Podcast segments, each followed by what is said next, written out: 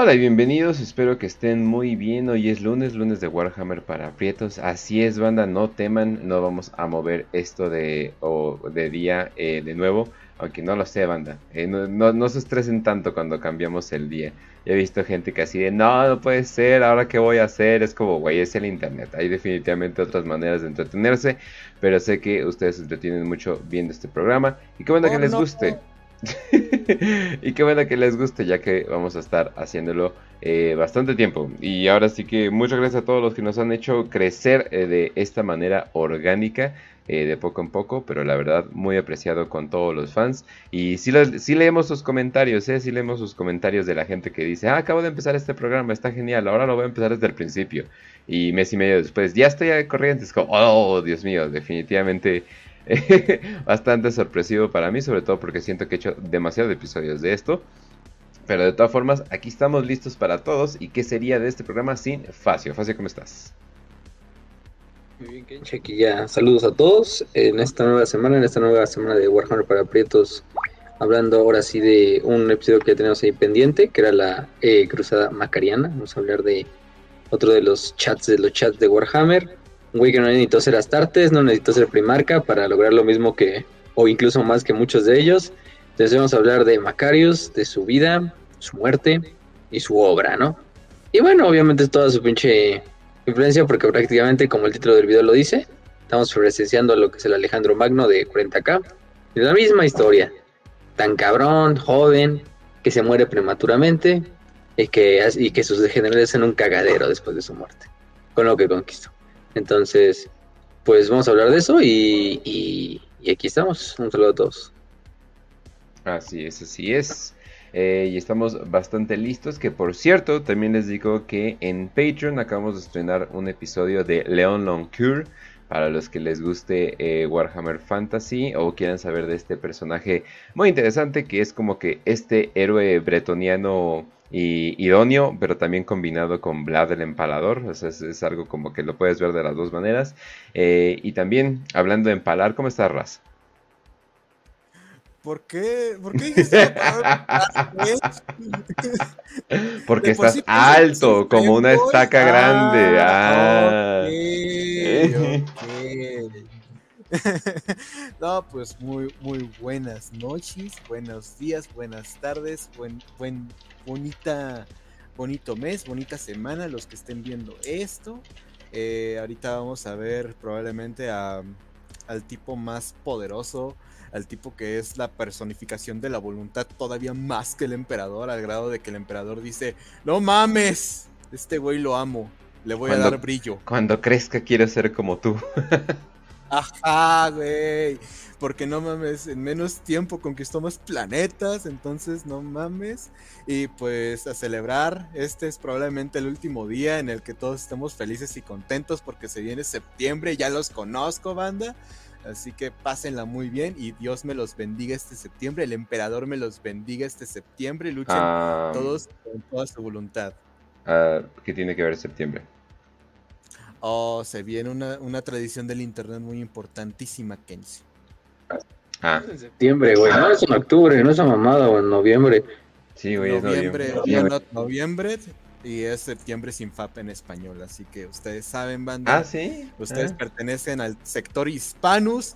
Hagan, hagan valer esto. No sé, güey. Yo, yo, yo cojo, güey. Yo no me preocupo por eso nomás. Sí, por dos, güey. No sé, yo, yo no sé de qué hablas con esas mamadas. O sea, gente cojan. Por eso les da como les da. Busquen morras, busquen morras, gente, y háblenle a alguien en la fiesta. Morras. Morras, por favor. y asegúrense que sean morras después, pero bueno. Eh, pero bueno, eh, no, sí, o sea, definitivamente eh, todo muy bien. En el mundo de Warhammer no ha habido muchas noticias últimamente, aunque sí está saliendo contenido constantemente. aunque sí, algo que me interesó mucho, y qué bueno que, a ver, esperen, ahora sí que vamos a verlo en Warhammer Community. Pero el último libro que va a salir, de, bueno, un libro que están diciendo que va a salir, eh, sí, me interesó, sí me interesó bastante. Dios mío, la página de Warhammer Community te invade de cosas. Eh, ya. Eh, No, esperen, no es de The Siege of Terra, sino va a haber una novela de una inquisidora, creo, que creo que regresa del Warp y ya está toda pálida a la verga y cosas por el estilo. Eh, no me acuerdo. Ah, la inquisidora Sabatiel, sí es cierto. Que no es, Ah, exacta, no es exactamente el mejor apellido que tener, pero... eh, pero de todas formas eh, me interesa. ¿Es la primera vez que sale este libro? Creo que sí. Creo, y si no va a ser la primera vez que lo Sí, leo. creo que sí, porque creo que es la primera novela como grande de esta. O sea, ya estaba, la- la- ya existía ese personaje, pero como que esta es la primera novela así. Novela, novela chingona. Y qué bonito libro viene en, la verdad. O sea, súper chingón el libro en que viene. Está bonito, ¿eh? Pero se supone que 100 años después de su supuesta muerte, eh, el, Lord, el Lord Hereticus tiene problema con quien llegue en contacto con el Warp, pero re- regresa gracias a Meti, eh, a un misterioso Tech Priest. eh, creo que ya vamos a saber quién es. Metic Sabatiel debe de probar su fe y regalar bla bla bla bla bla bla bla. Pero yo dije, ah, no mames, pero está chido, está chido. O sea, es como que otra inquisidora de moral gris dudosa. O sea, y es así como que, ¡ey! Hace mucho que no hay una O sea, novela. salía, salía en sus cómics, era lo único que tenía. No sé si vieron una vez uno que sa- que salió como una inquisidora así como mujer que está como dentro de una armadura de exterminador. Se ve bien Mm. cagada porque no se veía su cabecita. Esa era la, la Sabatiel. Ah, ya, Esa ya, era ya. La, la misma, pero esta ya es super era novela, pues novela, ¿no? Como No, tal. sí, y es como Pues los que cómics no, no cuentan. ya como que me falta ese ese Eisenhorn, esas novelas de Eisenhorn ya me hacen falta, entonces como que, ah, mira, ahora va a ser Eisenhorn, Eisenhorn morra, no tengo pedos. Ahora sí que no hay problema, yo yo yo yo soy bueno para leer eso. Al parecer ya hasta va a salir luego luego en audiolibro, entonces definitivamente ahí vamos. Ahí, ahí les vamos a estar diciendo cómo está. especial y todo. Eh, que Sí, está bien bonita.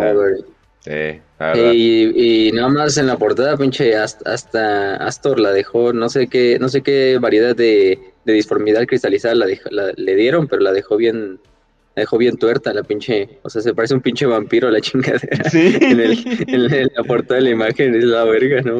Pues de cuál fumaste, mija. Pero pues, pero sí, no, no se ve la chingada. O sea, ve la chingada en el buen sentido de que está muy buena la, la portada de que, oh, sí. O sea, típico inquisidor así bien drogo, así que que le entra a lo que a lo que a lo que pues, a lo que consume, ¿no? Sí, Este a lo que vende. sí, Y bueno, va- también salió la de va a salir la de Ecos de, de la perdición, ¿no? Ecos of Damnation, que se llama la novela. Ujú. La es la penúltima, creo, entonces ya de la de la herejía, ah no, Echoes of Eternity, ¿no? Que es de Aaron Dembski Bowden, que es ya la penúltima, creo, de la de la serie de Terra. Es donde está así, sanguíneos en la puerta de la eternidad y defendiéndola bien cabrón, ¿no? Este y güey, ya nada más falta una novela, nada más falta The End and the Dead, que es la última, que ya sabemos el nombre que se va a llamar El final y los muertos, ¿no? En este caso. Que la va a escribir Dan Abnett, eso lo Ya, sabemos, pero ya quiero ver la última novela para que el emperador diga, oh Dios mío, ha sido un hereje Horus, y yo llorando en el cine. Ah, no, espera, no, eso es otra cosa, ¿verdad? Pero sí. No, o sea, no manches. es el Warhammer 40.000. Esperando. me, me arrodillo ante ti. no, sí, pero ya, ya estamos. Es que, ¿cuántos años llevan, Dios mío? O sea, ya debería, o sea, ya para evento masivo, 40k definitivamente lo toma de manera épica. Y pero quiero ver qué sigue, o sea, emocionado, Sí, la ¿no? verdad. Porque, Ujú. Porque, o sea, acaba la, la serie de Terra y por lo tanto acaba, entre comillas, la herejía, ¿no? Bueno, no, más bien no acaba la herejía, porque todavía sigue después de eso, o sea, sigue la purga, sigue lo de Caliban, sigue Gilliman haciendo su desmadre. Exacto, o sea, y usualmente sí se va como que un poquito, o sea, de por sí todas estas novelas están a destiempos, o sea, se van contando y así, pero como que ya va avanzando, nos van a dar más extra detalles, o sea, nos faltan detalles para un, para un buen de cosas, o sea, cuántas cosas en el lore es como que, ay, pasa esto, es así, ah, ¿se sabe por qué? Eh, no, nada más podemos asumir, Exacto. así es, así es, Facio se fue. Facio se fue, Facio no está, No, no Facio es cierto. regresó. Listo, listo, listo, aquí llegando. ah, muy bien, Ay, mire, y Bueno, de paso te... un poquito porque además, está, está lloviendo, o sea, está lloviendo aquí en mi casa, justo empezó a llover ahorita que empezamos a grabar. Y, y creo que ni, no, no se fue la luz, no, Oh, hubo no. como un pequeño esos apagones de así de segundos, pero se apagó el modem, yo creo, en ese segundo. Entonces, en lo que se restablece, pues. no. Ah, ok. Pero recemos porque no se vaya. De Ah. todos tengo datos, entonces cualquier pedo aquí está. Sí. Ya ven, banda, definitivamente hay, hay, compro- hay compromiso de, de todas las maneras, pero pues bueno. Ahora sí, gente, eh, vamos ya dándole al tema eh, ya de fondo, porque pues no estoy seguro, pero nos vamos a tardar. Ah, o sea, nos, nos- nos vamos a tardar eh, porque vamos a hablar de un chat, el chat de los chats, eh, alguien que nació de una alta alcurnia y se mantuvo en, en to- en toda su vida, alguien que literalmente brilla dorado. eh, o bueno, o dicen que brillaba dorado y en realidad todo eso. Su, su vida está llena de mentiras históricas como todo, buen como todo gran buen personaje. Y vaya que sobre todo por ahí de su muerte se tienen que pasar cosas que luego fueron purgadas. Eh, entonces eh, vamos a estar hablando de historia, historia censurada, historia redactada, pero principalmente vamos a estar hablando de Lord Commander Solar Macarius. Ay, güey, o sea, ya, ya, ya con el nombre, o sea. O sea, si yo le pongo, no sé, a mi, a mi hijo Aragón o algo por el estilo, más le vale que ese cabrón vaya al océano y con un cuchillo en la boca esté matando, o, a, no sé, ballenas o algo por el estilo. Se tiene que merecer ese nombre, ¿no? Es como que, ay, güey, pinche nombre todo épico. Pero pues bueno, ahora sí, ahora sí, vamos, vamos a empezar esto. Facio, ¿cómo podemos empezar? Pues todo hay que empezar como el contexto de la época y quién y dónde nace o dónde empieza la vida de, de Macarius, es el nombre que le vamos a decir. Macarius es el único nombre que conocemos, o sea, Solar es parte del rango. Algunos dicen. Solar Macarius, pero es lo mismo. Este, ahorita vamos a ver por qué es importante esa diferencia del Lord Comandante Solar. em, que de hecho es un equivalente como a War Master. Pero bueno, en este caso, em, todo comienza la historia de Macarius eh, en el este mm, en el planeta de Donia Ujú, Donia eh, del sistema de Pela no Pela que de hecho este si no mal recuerdo creo que era la capital de Macedonia. Entonces el sistema igual se llama em, em, bueno no más bien Pela era el papá de, de Macario ya me acordé y Donia era el planeta de donde nacieron no pero bueno Ujú. Pela. Entonces en este caso él nace en el 356 del 1941 de hecho, es una época relativamente reciente, ¿no? No, o sea, digamos algo así que digas, oh, en el milenio 35 hizo un güey que ya murió hace 5 milenios, ¿no? De hecho, es algo reciente para el milenio 41. Em, entonces, él nace como heredero de, Pela, que es el gobernador planetario de Donia, y Macarius pues nace en una cuna noble, ¿no? Eh, en una cuna noble en la cual pues desde temprana edad se le va a ingresar en lo que es la academia militar la Academia de la Guardia Imperial, para convertirse en general, ¿no? Y de hecho se logra convertir en general a, no dicen una edad de- exacta, pero en sus, en sus, eh, sus tempranos 20, ¿no? Fíjense, ser a los 20 años ya general de la Guardia Imperial, pues es porque es un cabrón que de verdad le metía al estudio, a la doctrina militar, al Fuera- liderar campañas, etcétera, etcétera. pedo. ¿Sabes algo que pasa mucho y esto ocurre en muchos ejércitos, güey? Eh, muchas veces los rangos de oficiales se le otorga a alguien que haya salido de academia de oficiales y podría tener desde 19 años o puede tener hasta 30 años usualmente y pues no hay pedo, güey, porque es el oficial al mando. Entonces, en muchas muchas veces en ejército moderno vas a ver que el que es oficial al mando de cualquier escuadrón o pelotón o inclusive capitanes o tenientes pueden ser eh, chavillos de 22 años que están guiando tropas que son como soldados normales regulares de 30 a 35 años más o menos, lo cual está bien loco. Pero sí, solo- basta con que pases eh, con honor el curso de oficial y ya se te puede dar el rango de oficial, güey. Está bien loco. Sí, pero en, e- en ese curso involucra enfrentarte a peligros tan reales como la guerra, o sea, o sea, lo dices como curso, lo dices como curso, pero eso, ok, vamos a disparar la artillería, corre en medio de todo eso, Sí. o sea, No, y además aquí pues, es- en el ejército te dan dado el rango automáticamente si estudias una carrera ahí, ¿no? O sea, ya eres teniente, subteniente. Hay unas carreras donde sales como teniente, como medicina e ingeniería. Entonces Ajá. salen como subtenientes. Todas las demás. Pero, y ya eres oficial, en teoría ya eres oficial, Entonces, ¿no? Pero ¿puedo estudiar estudios de género y puedo meterme al ejército y salir como teniente fácil? No hay estudios. siempre, necesitan, siempre necesitan gente que haga intendencia, sí, puedes hacerlo. sí, a huevo. Entonces, no te preocupes, claro que sí te va a servir tu título, pero para trapear el pinche piso, ¿no? Entonces, pero bueno.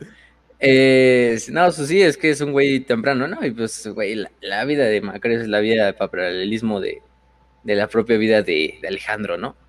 Y que Alejandro, pues obviamente hijo de, del rey, ¿cómo se llamaba el puto rey de, bueno, no me acuerdo del rey de, el papá de Alejandro.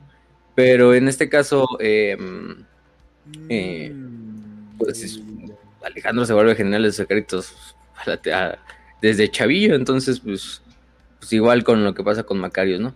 Pero bueno, de hecho su papá, gobernador planetario, muchos gobernadores planetarios tienen el contexto de que antes de eso son, o alguna vez iban en el, en el ejército, y más si son de zonas como medio mm, conflictivas, por ejemplo Donia, que era un planeta, de hecho es un, un lugar bastante tranquilón, porque es en el segmento Pacíficos. El segmento Pacíficos, pues no por nada tiene ese nombre, es como la zona más pacífica del imperio, si lo quieres ver así. Obviamente es Warhammer, ¿no? O sea, nada es pacífico del todo. Pero pues el segmento Pacífico es el que como que más alejado de todo el desmadrito está. Entonces por eso relativamente le va mejor que a otros, otros sectores, ¿no? Que al Tempestum y al, y pinche Última, ¿no? Que son los más como calientes. Entonces pues eso sí. Em, luego ese planeta de Donia sería renombrado Macaria, ¿no? Macaria, que es en honor a, pues, a su, a su- al güey que nació ahí, ¿no? Era un planeta, de hecho, ¿cómo son estos Shrine Worlds? Estos planetas como de la eclesiarquía, pues. Ujú. Eh, 30 Ah. billones, 30 mil millones de personas habitando en su superficie. Entonces, es un planeta grande, un planeta, pues cabrón, ¿eh? no, no es cualquier pinche hoyo culo ahí de, del segmento un Pacíficos ni nada. O sea, sí era un buen lugar. Y eso es lo importante, ¿no? Y bueno, una de sus primeras instancias como guerrero de, este, de Macarios va a ser la rebelión Roxana. No sé si se traduzca así, o sea, la Roxana Rebellion, em, que fue una rebelión propiamente ahí en el planeta de Donia, eh, liderada por un güey conocido como, em, como Roxanne Monjo. Entonces, este, esta rebelión fue una rebelión pues bastante sangrienta que terminó con, eh, y fue donde se cruzaron caminos dos un personaje que va a tener mucha implicación para la vida de Macarius.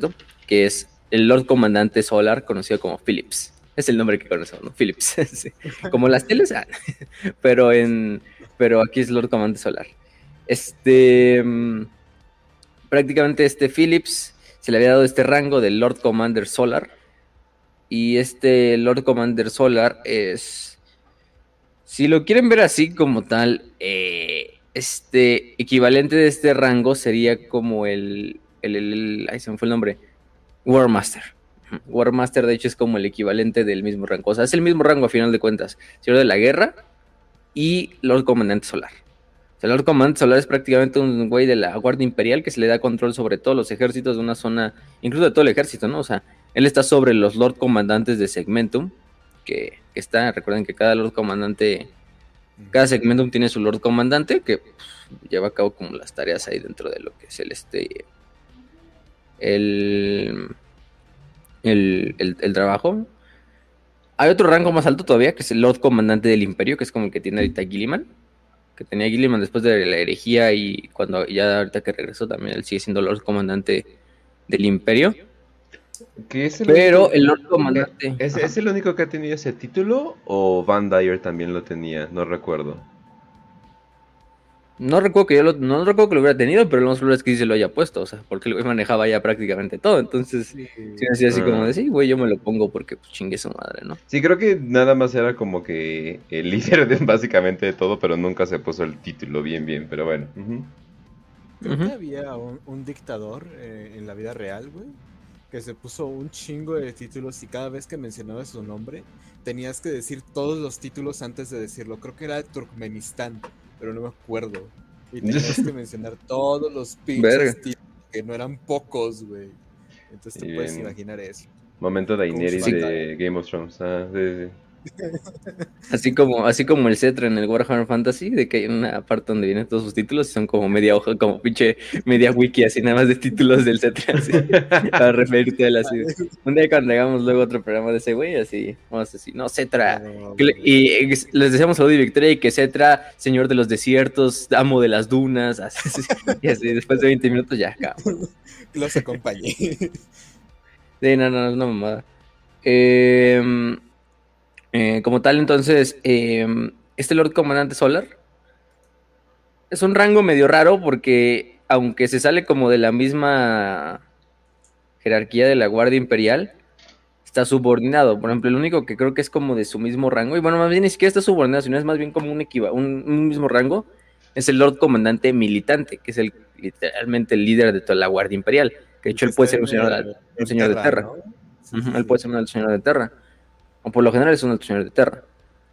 Eh, pero el Lord Commander Solar es un rango que se da como en situaciones especiales, en especial cuando se van a hacer cruzadas o, campañas militares muy cabronas, así. Eh, ya ahorita actualmente está como en desuso, desde la época de Indomitus y todo este desmadre, y bueno, desde un poquito más atrás. Eh, de hecho, Macarius creo que es el último en general que sí logró llevar ese título como tal, como tal. Pero, em, entonces el Lord Comandante Solar se le da ese nombre porque aparte es el comandante del segmentum solar, es el segmento más importante de todo el imperio porque está pues la flota de batalla solar, ahí están los mayores ejércitos de la Guardia Imperial, eh, porque pues de donde está Terra, ¿no?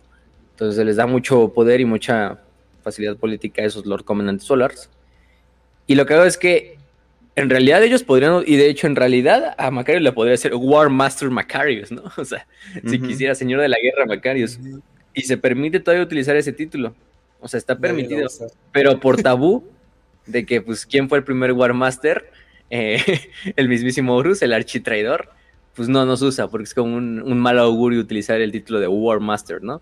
Entonces utiliza el título de Lord Comandante Solar, pero pues es la misma mamada. Entonces, este, obviamente estamos en el 1941 y un War Master, en el caso de la herejía de Horus, con Horus lo que pasaba es que él era líder de todos los ejércitos, de todos, todos, Mechanicum, ejército imperial, eh, navíos, flotas expedicionarias, legiones de astartes y todo, ¿no?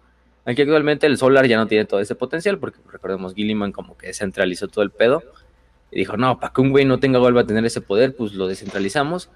Pero el Lord Command Solar prácticamente tiene a su disposición cualquier ejército de la Guardia Imperial que él vea, que él vea necesario. Entonces, pues ya es casi lo mismo, ¿no?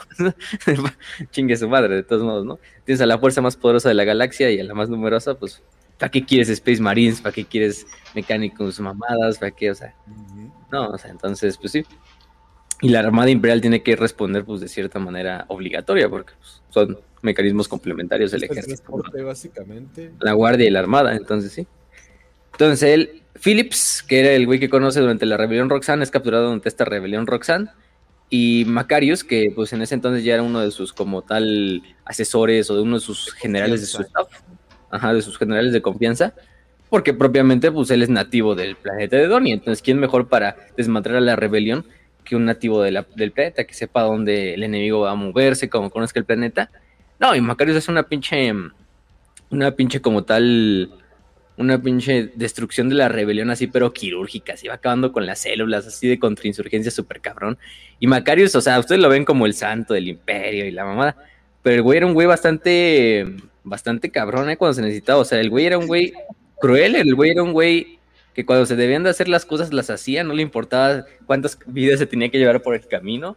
Em, pero por eso mismo era un güey que era tan valioso para el imperio, porque era un güey que tenía la voluntad para hacer las cosas, ¿no? O sea, las, decisiones más difíciles necesitaban las voluntades más fuertes y Macarius, pues, eran esas voluntades que nada más nacen cada cinco mil años, ¿no? Cada, cada cientos de, milenios, ¿no? Entonces, Macarius era un güey que, que sabía que hacer las cosas, ¿no? Entonces, por eso es que a Phillips le cae bien. Bueno, y Macarius aparte lo rescata durante la batalla. Y lo reconocen, no, güey, tú sí eres un genio, pinche chavillo, ¿no? Y te digo, Macarius está en sus 20 años, ¿no? O sea, el cabrón está desmadrando rebeliones y todo. Y este, como tal, pues sí. Y, en este caso, Phillips como que lo adopta para ser su sucesor. Dice, no, güey, ya te adopto como mi protegido, güey. Y aquí te voy a enseñar cómo está el pedo, cómo está el jale. Eh, va a ser, eh, y cuando ya yo me muera o cuando yo me jubile, este, bueno, morir, ¿no? Porque la jubilación en Warhammer es morir. Entonces, este, em, pues tú, tú me sucedes, güey, tú me sucedes, Macarios, tú estás listo ya, ¿no? Y, y tú dirías, no, pues, ¿cuántos güeyes que aunque jóvenes y que tienen el talento, pues se ven abrumados por las tareas y más una tarea de ser Lord Comandante Solar del Imperio? Eh, y esa edad, ¿no? Pero Macarios no es ese hombre, no es esa clase de hombre, no es un hombre que se, se amedrente ni, ni se quede eh, acongojado por las tareas que le dan. Y bueno, después de eso, este, como tal, Macarios pues sigue, sigue sus campañas al lado casi de Phillips, conquistando planetas, conquistando, reconquistando lugares en nombre del emperador, destruyendo rebeliones.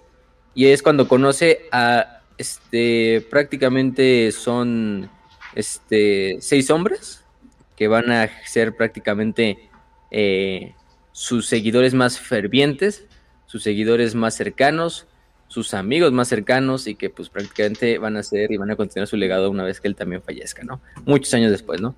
Pero estos hombres van a ser Sejanus, Borgen Crassus, Tarka, Arrian, Lysander de Corípoli y Cyrus de la Rentina. Esos seis hombres van a ser prácticamente su, su staff, ¿no? Hay que decirlo así. Su staff. Em, entre ellos el más importante, por mucho, creo que es Sejanus, que era prácticamente la mano derecha de Macarius. Eh, se dice que pues él va, eh, él estuvo desde el comienzo de la carrera de Macarius hasta el final de la carrera de Macarius eh, eh, a su lado. y pues la mayoría de ellos eran generales, es lo que le estoy diciendo. Él era comandante de las fuerzas mordianas durante la próxima cruzada mocriana. pero bueno, ese es Sejanus, ¿no? Otro de ellos es este Borgen Crassus. Borgen Crassus, también general de la Guardia Imperial, otro de los comandantes clave. Eh, él era comandante de, eh, bueno, principalmente de la campaña de Atlantis que ahorita vamos a ver, y mucho otro, ¿no? Mm, este, cada uno va a tener un desenlace diferente de estos güeyes, porque cada uno va a tener un camino que elegir. Y pues prácticamente estos seis güeyes que le estamos diciendo son el equivalente a los diádocos. Los diádocos, para los que no sepan quiénes son, son los generales de Alejandro Magno, que pues eran sus más grandes amigos, seguidores y todo eh, y pues que al momento de que se muere este güey, pues cada uno de ellos dice, no, pues yo me quedo con un pedacito del imperio porque así lo hubiera querido mi, mi general, ¿no? Mi comandante Oz, mi comandante Alejandro Magno en este caso. A sus órdenes, comandante Macario. Entonces, en este caso, eh, los diádocos eran, diádocos, perdón, eran los comandantes, en este caso, del comandante Alejandro, a sus órdenes. Este, eran Antígono, Ptolomeo, Lisimaco, Seleuco, ¿no? Los más importantes, ¿no? Bueno, son, esos cuatro son los, últimos que terminan como dividiéndose el imperio, a final de cuentas, en la historia de, de Alejandro, ¿no? Eh, Seleuco se queda con la mayor parte y funda el imperio Seleucida, con los restos de lo que era el imperio persa, que va a ser como un imperio griego-persa, vamos a ponerlo así, eh, hasta que el Roma lo haga mierda.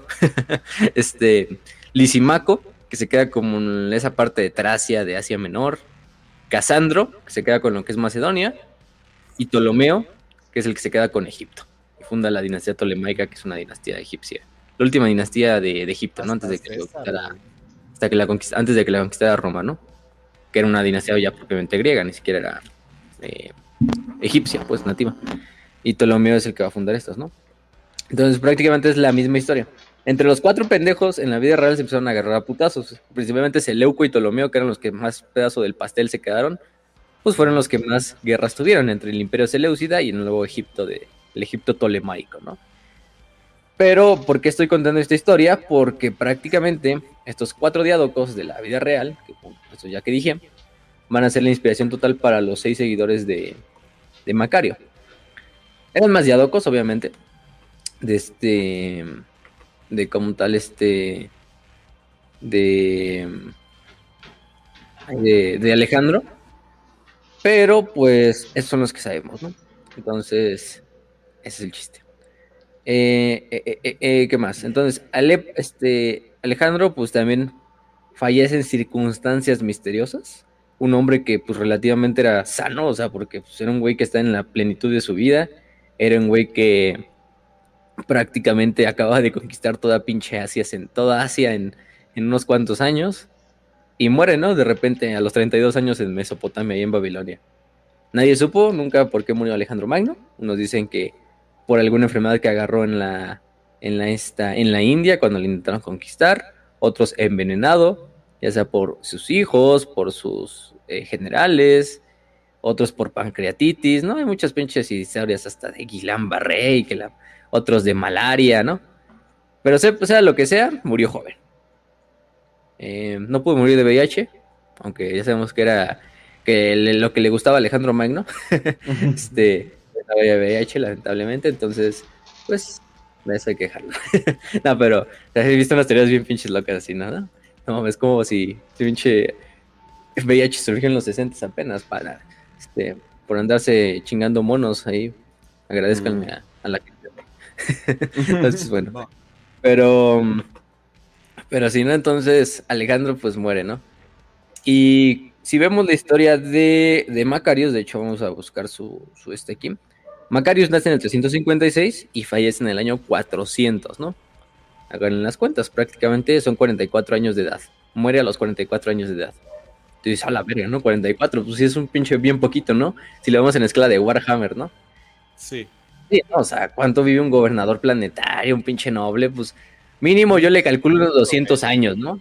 Así, pero jodido, así de, así de que no puedas pagar tratamientos rejuvenecedores y la mamada, ¿no? O un general, ¿no? Incluso. Pero Macarios vive 44 años. 44 años bien vividos. Pero 44 años, ciencia de 44 años. Entonces es poquito en la escala de Warhammer. Eh, y eso va a estar lo interesante de su muerte. Que va a ser la misma historia que con Alejandro. Mira de cuánto es la, historia. Eh, nace en el 356. De hecho, la, la, cruzada la empieza en el 392, ¿no? O sea, ya cercano al final de su vida ocho años antes de que fallezca, que es su mayor obra, la Cruzada Macariana. Pero bueno, eh, ya dijimos entonces quiénes son los que van a seguir a este, a este Sejano, digo a Sejano, o sea, a Macarios. Bueno, nos quedamos en Tarca, este... Tarca, también conocido como Tarca de Ímenes, también un general de, propia Donia, o sea, de la misma lugar donde nació Macarios. Eh, lo, que, lo que es interesante es que, eh, pues, bueno, lo dejamos en, pausa, ¿no? Porque Todavía nos adelantamos. Si lo digo, ya nos adelantamos mucho. Otro es Arriano. Ya si se fijan también todos los nombres así súper griegos, así el pedo, ¿no? O sea, Ciro, Arriano, este. Eh, ¿Cómo se llama el otro güey? Este. Lisander, o sea, todos estos nombres, ¿no?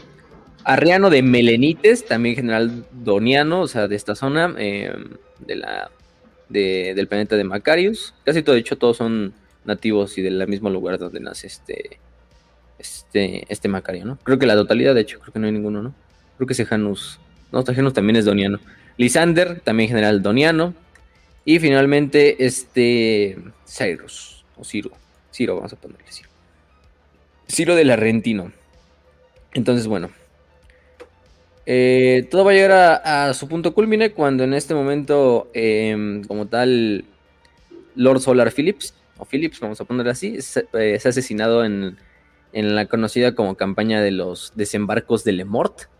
Em, no sabemos como tal de, de qué se trataban estas batallas, ni contra quién eran estas batallas, probablemente una rebelión ahí o contra invasiones orcas, que en esa época era lo como que más había pues, activo.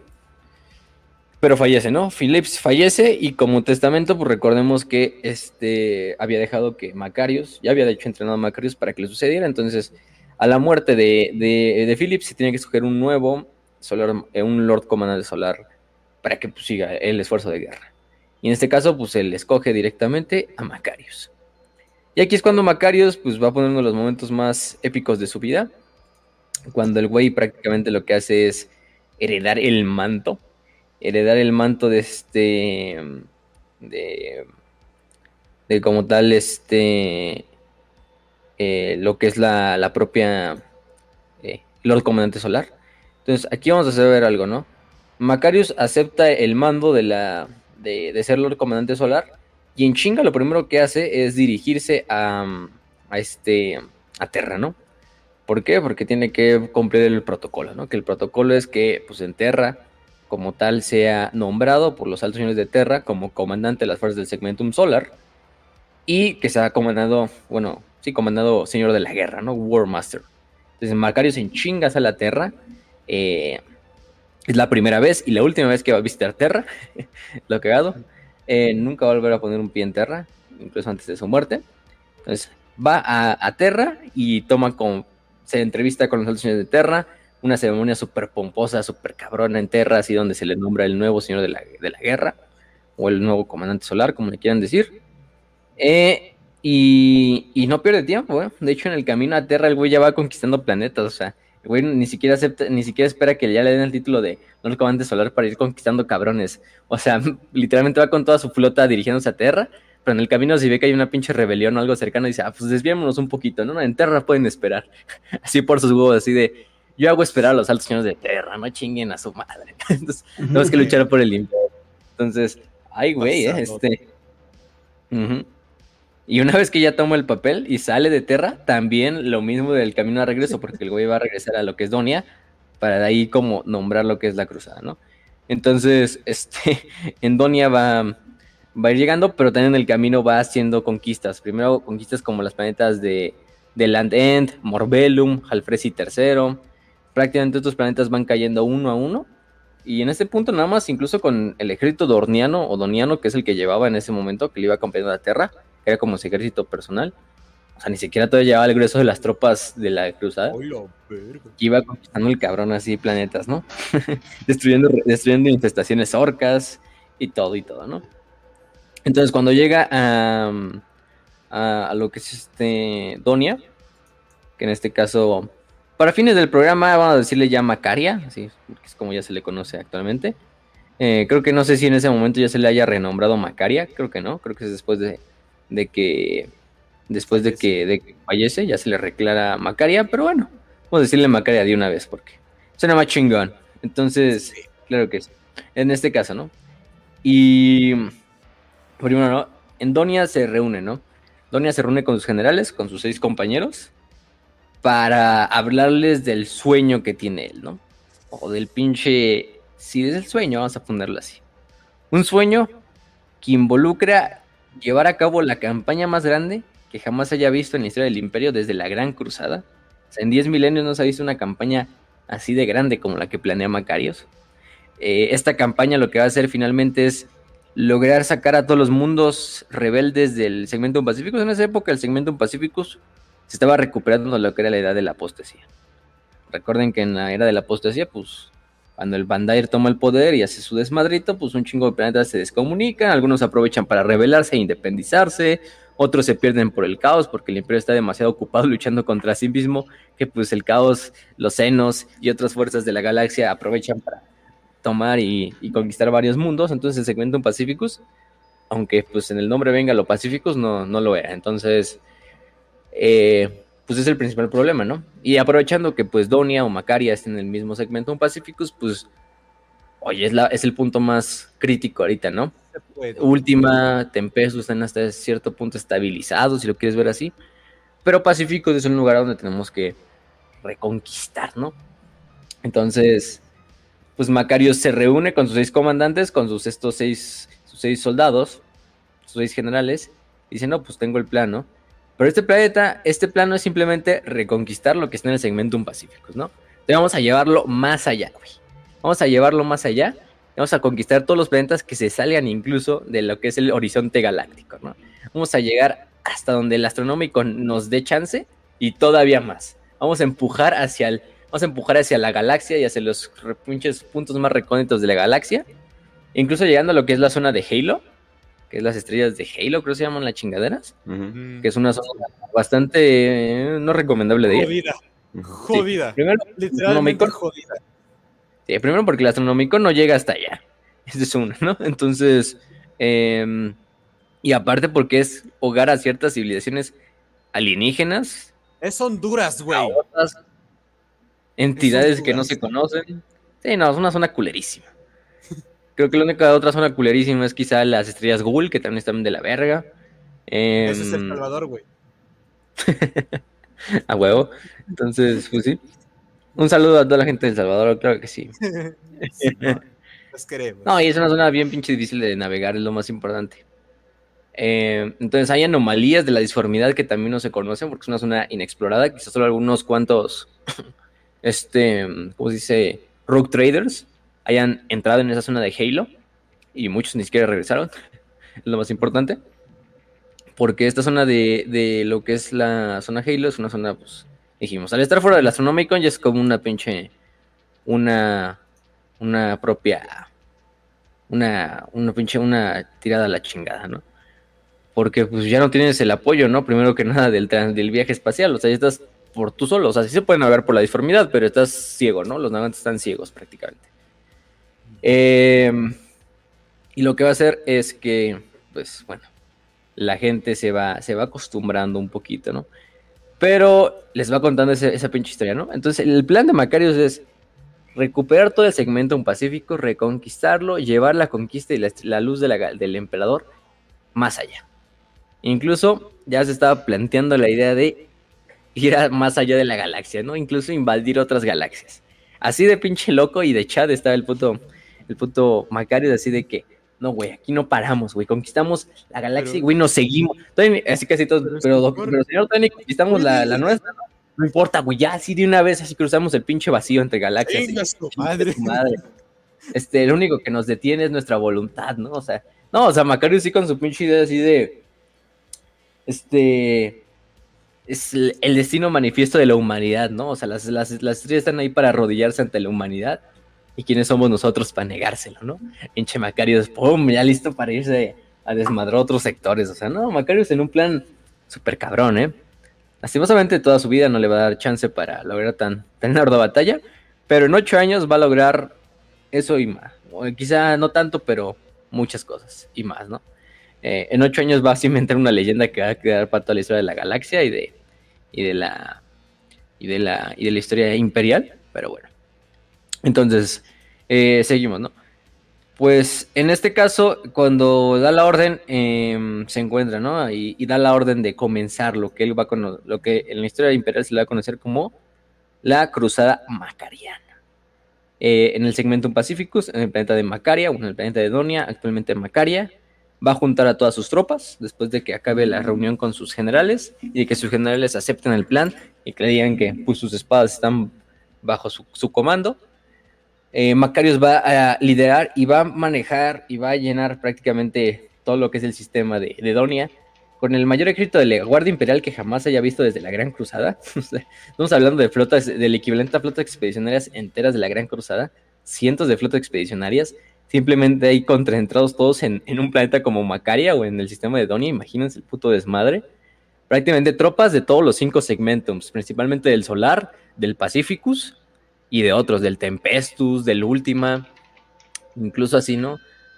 Regimientos de todas las clases, cadianos, mordianos, gente de Donia, este, genízaros, atilanos, cualquier de Armagedón, cualquier rango o cualquier regimiento que a ustedes les guste, pónganlo en la lista, y probablemente estuvo ahí. O sea, lo más probable es que hasta cualquier regimiento mínimo mandó un, un, un, pues un regimiento, ¿no? Un pelotón una brigada. Entonces, entonces, pues aquí es cuando empiezan a, salir. Y va a durar esta campaña, eso sucede en el 392 del milenio 41 y va a durar hasta el 399 del milenio 41. Entonces, lo que va a hacer es empezar la, conquista. Salen prácticamente todas las flotas disparadas de lo que es este, eh, ¿cómo se dice? Este pedo de, de Donia. Y lo que va a hacer ahí Macaria, Macario, eh, bueno, Macarius, porque Macario si no es el de la, de la película. este, ¿También sirve? Va a dividir el ejército, va a dividir a la fuerza imperial en seis ejércitos prácticamente. Bueno, siete ejércitos más bien, contando el suyo. Va a ser primero, ¿no? Estos siete ejércitos conocidos como el Gran Ejército de la Reconquista, así se va a llamar este, este ejército, porque sí es una reconquista de esos territorios del segmento pacíficos, pero también más allá, ¿no? O sea, es una cruzada, una conquista, una reconquista, y mucho más. Eh, el primer ejército, el primer grupo de ejército va a ser comandado por él mismo, por Lord Solar Macarius. El segundo por su general Sejanus. El tercero por el general Tarka. El cuarto por Lysander. El quinto por Borgen. El sexto por Arriano. Y el séptimo por Cyrus.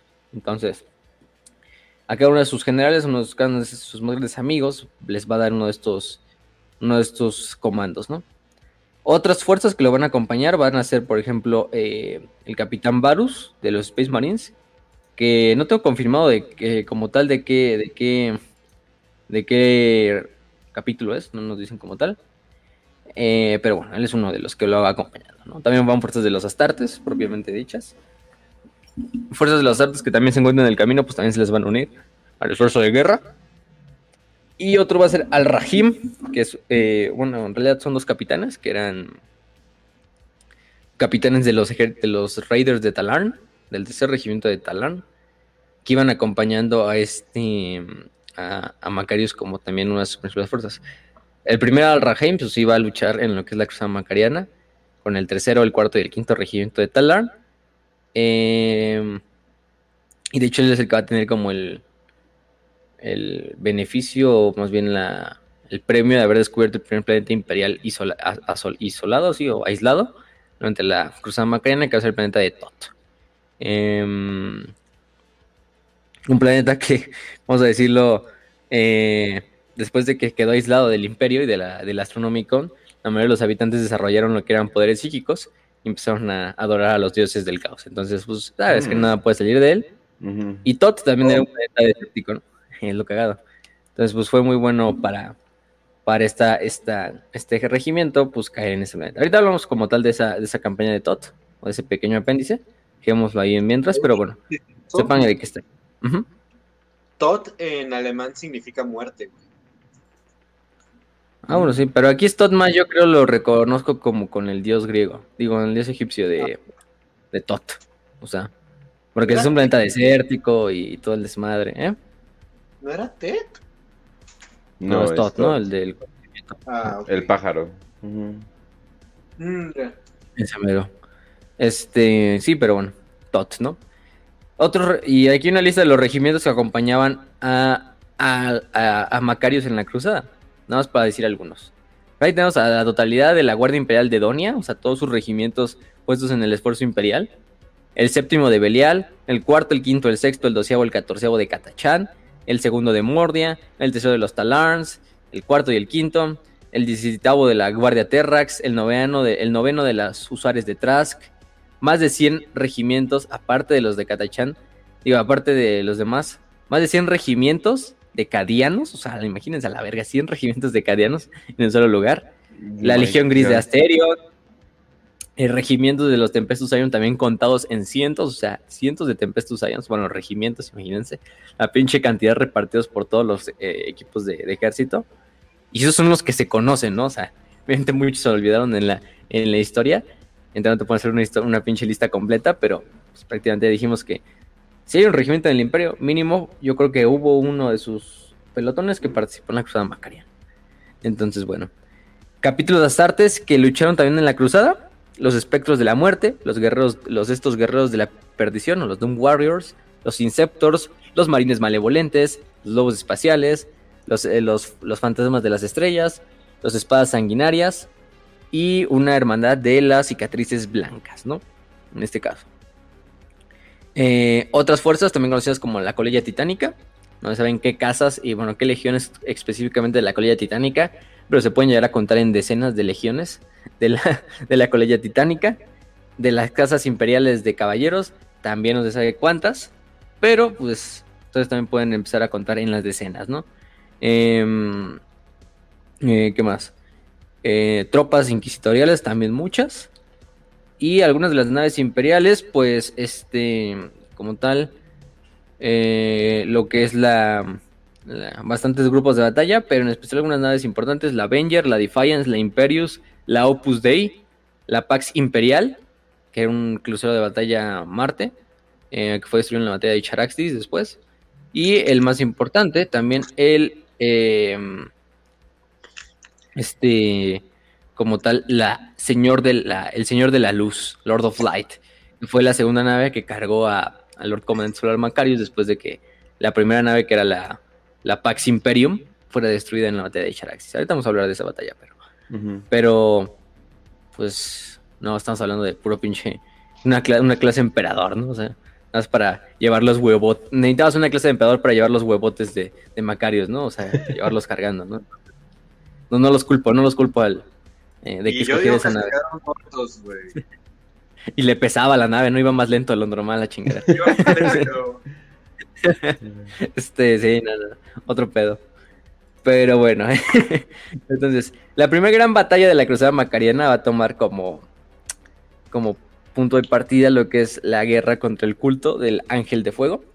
De hecho, la primera novela de la del ómnibus y de la trilogía de la Cruzada Macariana, porque sí, gente, la Cruzada Macariana tiene una trilogía de novelas, eh, conocida como Ángel de Fuego, que es la primera novela. Sucede, bueno, nos cuentan principalmente este, este episodio, ¿no?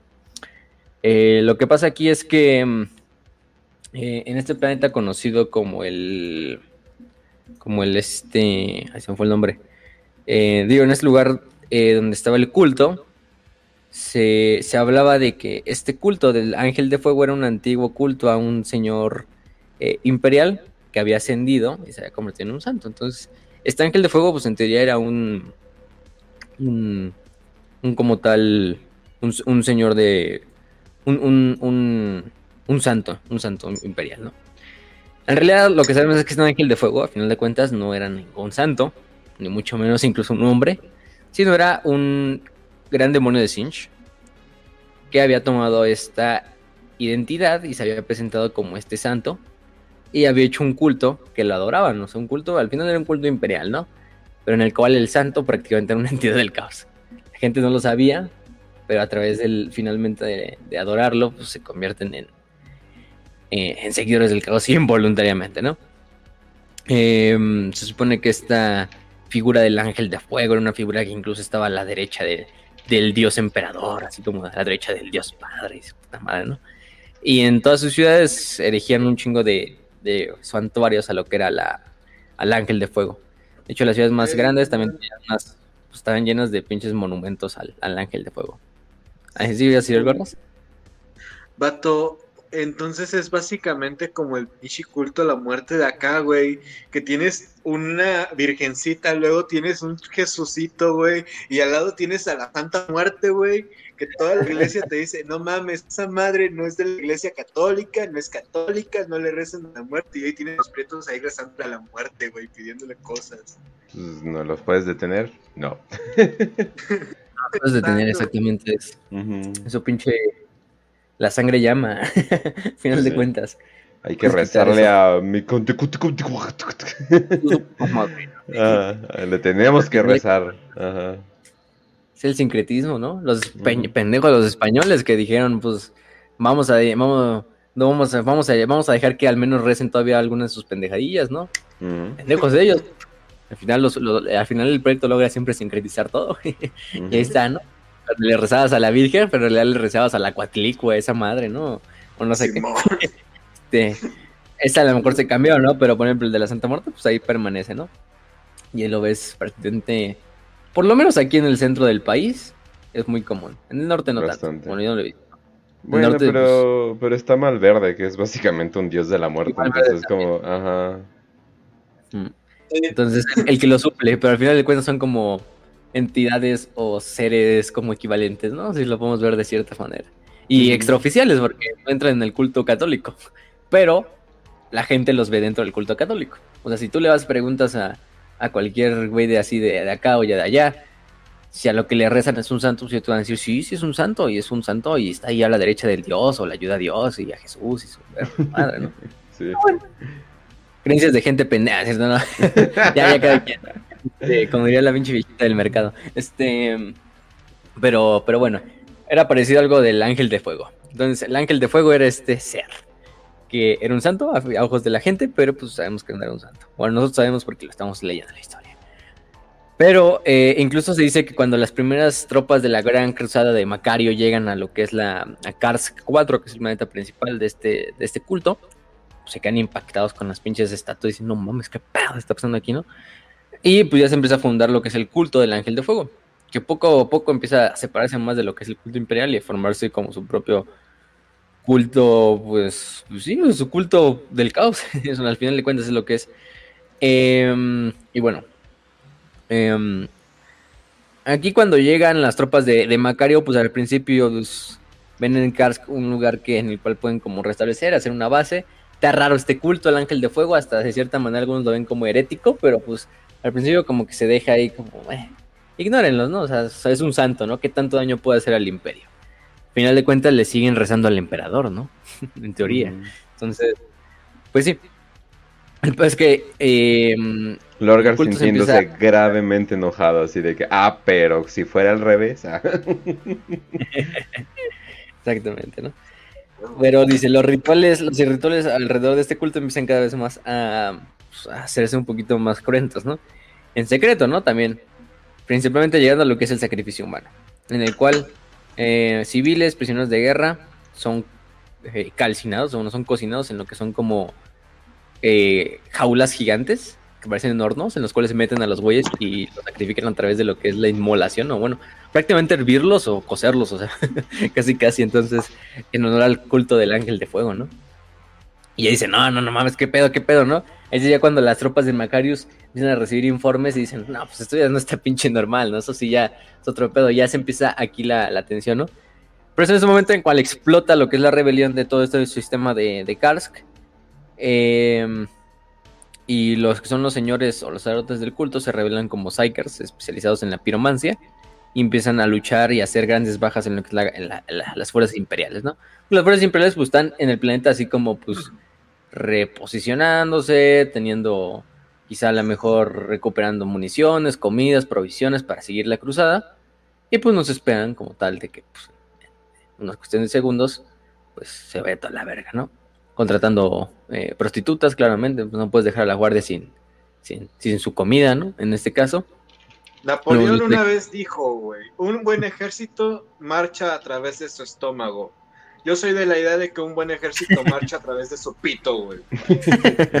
También, ver, también. Sí. Comida, las dos cosas son complementarias. mm, Comida y, y lo otro, entonces pues ya tienes que mantener las dos, tienes que adecuar y, así las es Ale, y cagar bueno, también. Hay varios, Tenga un buen lugar.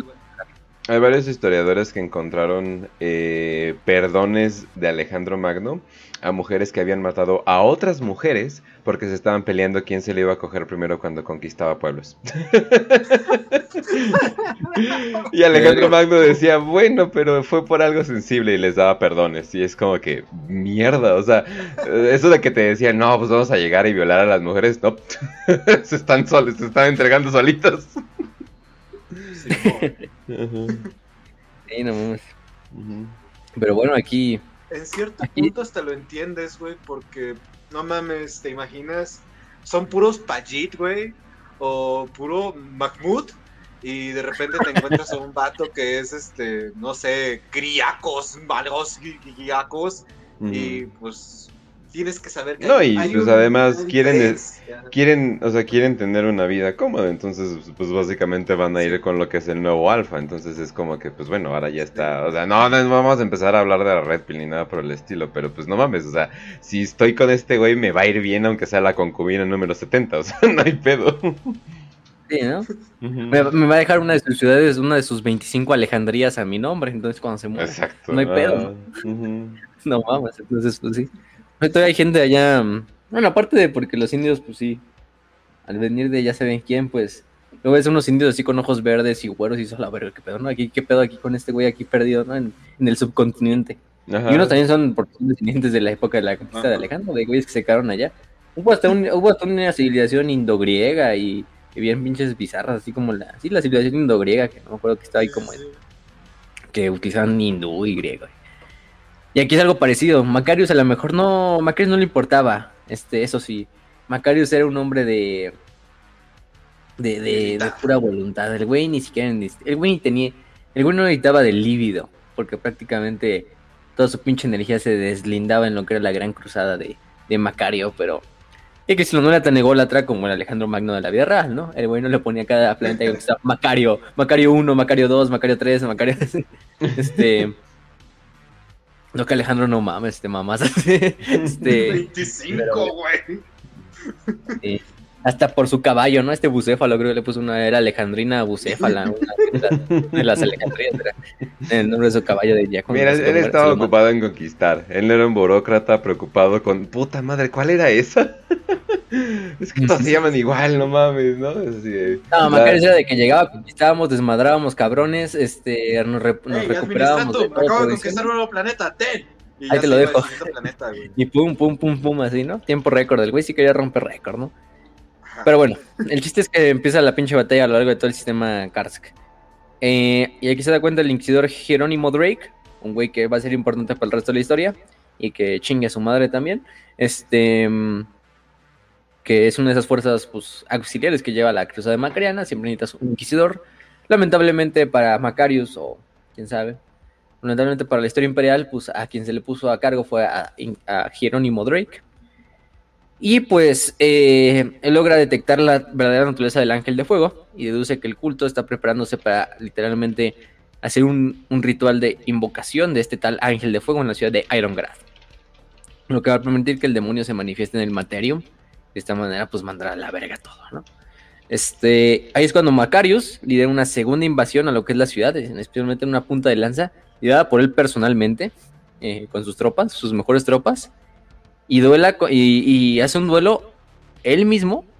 Aquí, aquí escuchen bien, gente, o sea, Macarius no le saque y dice, no, güey, así está el plan. Vamos a llegar a Irongrad, vamos a hacer lo que es un pinche ataque de relámpago, una pinche punta de lanza. Yo voy a hacer la punta de la lanza. Lo que van a hacer ustedes, güey, es darme tiempo para llegar a lo que es el ritual y enfrentarme contra la chingadera invoquen. Así de huevos, así dice el pinche, así el pinche Macarius, así. Este, nadie le va a dar muerte a esa chingadera más que yo, ¿no? este, y, y sí, lo que va a pasar es que finalmente Macarius va a llegar a lo que es el templo principal. Demasiado tarde porque para este punto el ritual ya va a ser completado y va a surgir lo que es este gran demonio de Sinch conocido como el Ángel de Fuego. Eh, mientras Drake y su, y su séquito eh, inquisitorial lo que hacían era con sus habilidades psíquicas escudar a lo que era Macarius. Macarius se enfrenta en combate singular contra lo que es el demonio, contra el demonio. Finalmente, Macarius termina dando muerte al demonio y desterrándolo a la disformidad de regreso. Casualmente. Y Macarius, ¿no? casualmente. Su primera, su primera gran campaña, su primera campaña así de la guerra, casualmente desmadra un demonio de Sinch. un gran demonio de Sinch. ¿no? En combate singular. Algo tranqui, algo bien. Llegó, le dijo, este enunciado es falso, el demonio explotó. Eso es todo.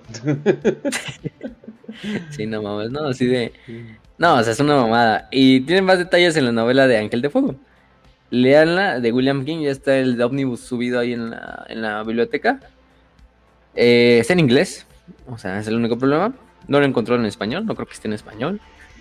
Aunque es una novela ya pues, viejilla, es del 2012, ¿eh? Bueno, o sea, estas tres novelas, que es la de Ángel de Fuego, Puño de Demetrius y, y Caída de Macarius, están como tal en, en este caso. Es ¿Te das cuenta desde el punto de vista? Hasta hace poco veo como que un esfuerzo activo de, en, en traducir las, las novelas bien bien.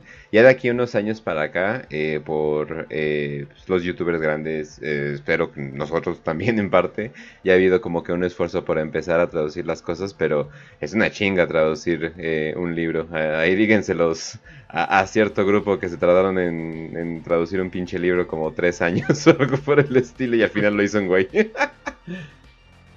Sí, o sea, sí hacen mucho paro los güeyes aquí de- también que traducen en español. Este. mm, eh, se me fueron los nombres de ahorita de los cabrones de Grupo Castillo y que son así. Ujú. Eh, un saludo a todos, ellos que hacen un buen trabajo. Que bueno, hacen un parote porque al final sí traducen novelas que incluso dices, ah, no, ¿cómo esta novela va a estar traducida? Pero yo cuando me vi de cuenta de que la novela de Dorn, digo, de Dorn de Sigismund estaba traducida, dije, ah, no mames, se echaron una. No, y aparte le dieron una edición súper cabrona, porque hasta le dieron como monográfica la pinche novela. Mm. O sea, se la mamaron, ¿eh? La verdad, esa, con esa, esa vez. Eh, ahorita les busco el nombre, pero. Sí, porque le ponían imágenes así como que ponían acusaciones. Ah, sí, los puños imperiales son un capítulo del, de Astartes y ponían una imagen ahí como de un puño imperial para que la gente como que apenas estuviera metiéndose en, el, en este pedo de Warhammer supiera que, chingados, ¿no?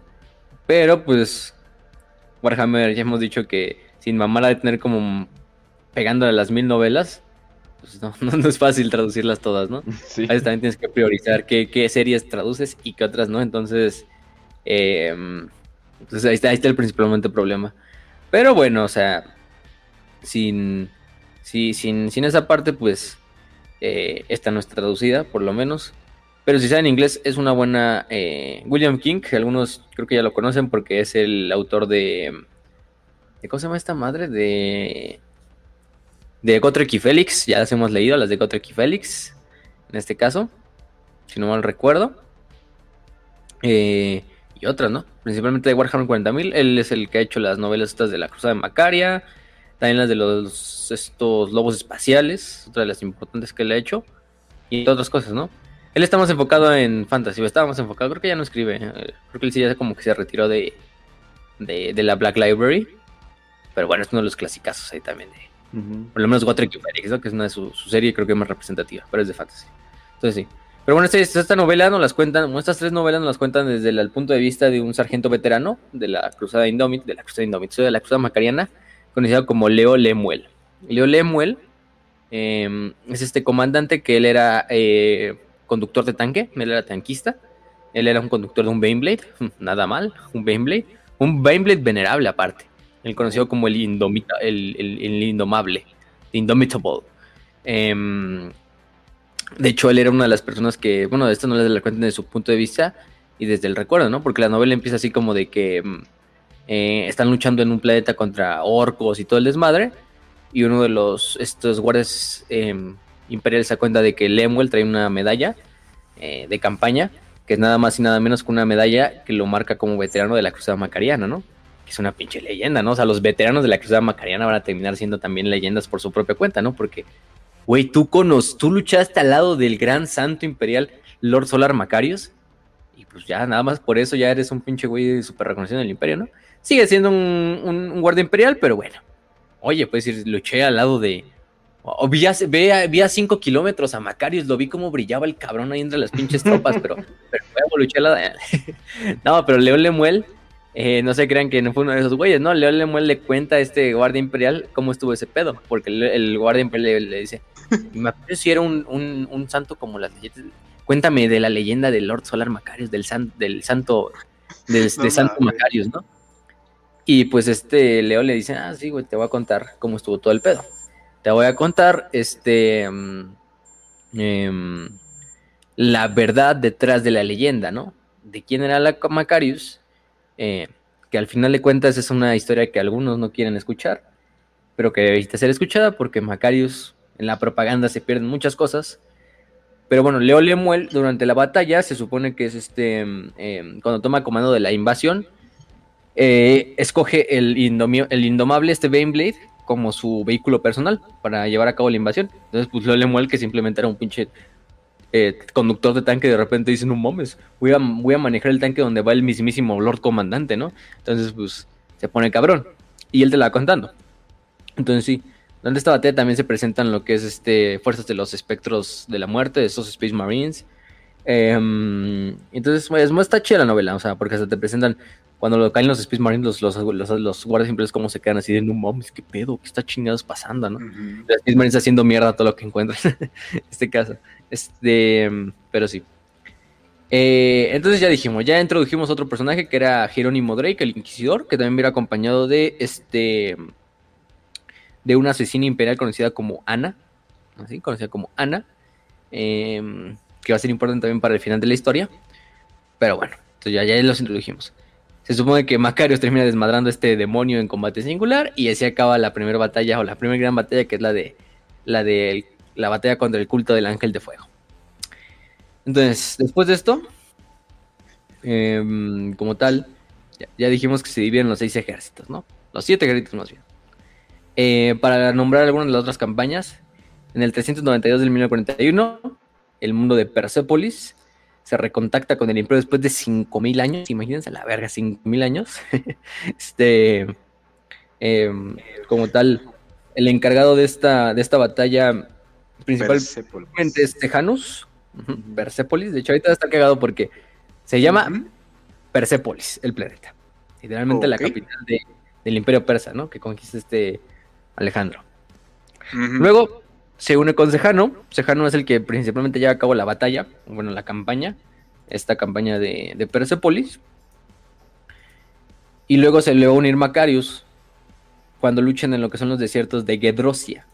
Y Gedrosia, en la vida real, era una región que se encontraba también en lo que era como en. Entre lo que es actual, yo creo que Pakistán, dividiendo casi India e Irán. Y es una de las zonas también donde se supone que que más se las vio Alejandro Magno difícil porque era un puto desierto gigantesco y tuvo que marchar con todas sus tropas en los desiertos de Gedrosia este, para llegar al otro lado, ¿no? De hecho está el discurso ese de Alejandro que... Ah, no sé si ¿es, el, ¿es el del ¿no? discurso, güey? Sí, de ustedes marcharon Oh, conmigo en los desiertos de. Gedrosia y, le dimos la vuelta al pinche Hindu Kush y su perra madre, ¿no? Y no son más que unos Sí. malagradecidos. Está muy verga ese discurso, la verdad, o sea, yo creo que sí, sí se merece a veces ese pinche nombre de el discurso más conmovedor de la historia, cuando, cuando los soldados de, de Alejandro se quieren ya como ir a- irse a su casa, y, me- y este Alejandro, ah, va culeros, ah, culeros, este, me van a dejar aquí, pero nada más acuérdense, ¿eh? Cu- Acuérdense cuando su rey se muera acá en una de estas pinches tierras olvidadas de, de estos Y extranjeros. abandonado a, a manos de los extranjeros que ¿no? ustedes conquistaron. Sí, sí, sí. Sí, ¿no? Yo los hice, ustedes eran simples campesinos y ahorita ya son reyes, ¿no? Ya son generales, ya son... ya, y al final de cuentas, y al final de cuentas ya toda la- todos los soldados de Alejandro como que ya están conmovedores discurso que dicen, no, ya, y, y le lloran y, y se reúnen otra vez con su general y, y continúan la, la campaña y un año después se muere Alejandro. Entonces, Pero, pero así está muy chido. Hay- una, hay una, hay una, ¿cómo se llama? Una dramatización hasta con animación y todo, que es la de Simple. History, creo. Este, Está en inglés, pero sí está bastante chido. Y creo que oye, se hicieron, hasta hicieron la versión en griego así del, del discurso. Oh, vato, Este- Pero tiene creo que subtítulos, entonces pónganle los subtítulos, no hay tanto pedo. Sí. Se llama The Greatest Speech in History. Así búsquenlo. Eh, el, o el discurso El del. discurso más del grande. Montevideo. Eh, y es del canal de Ah. Epic History TV. Vamos ahí se los paso en, en el chat a la gente por si lo quiere escuchar. Pero bueno, eh, es algo parecido, ¿no? Entonces ahí están, vemos que cada parte de la historia de Macarius tiene un, un poquito de la. de la. Esencia y referencia, güey, de. Alejandro Magno. Sí, entonces sí. Este, mm, bueno. Entonces, durante esta campaña de Persepolis, eh, lo que es, lo importante es que Macarius encuentra lo que es la antigua tumba de un antiguo explorador imperial conocido como Indijona el Vagante. este caso.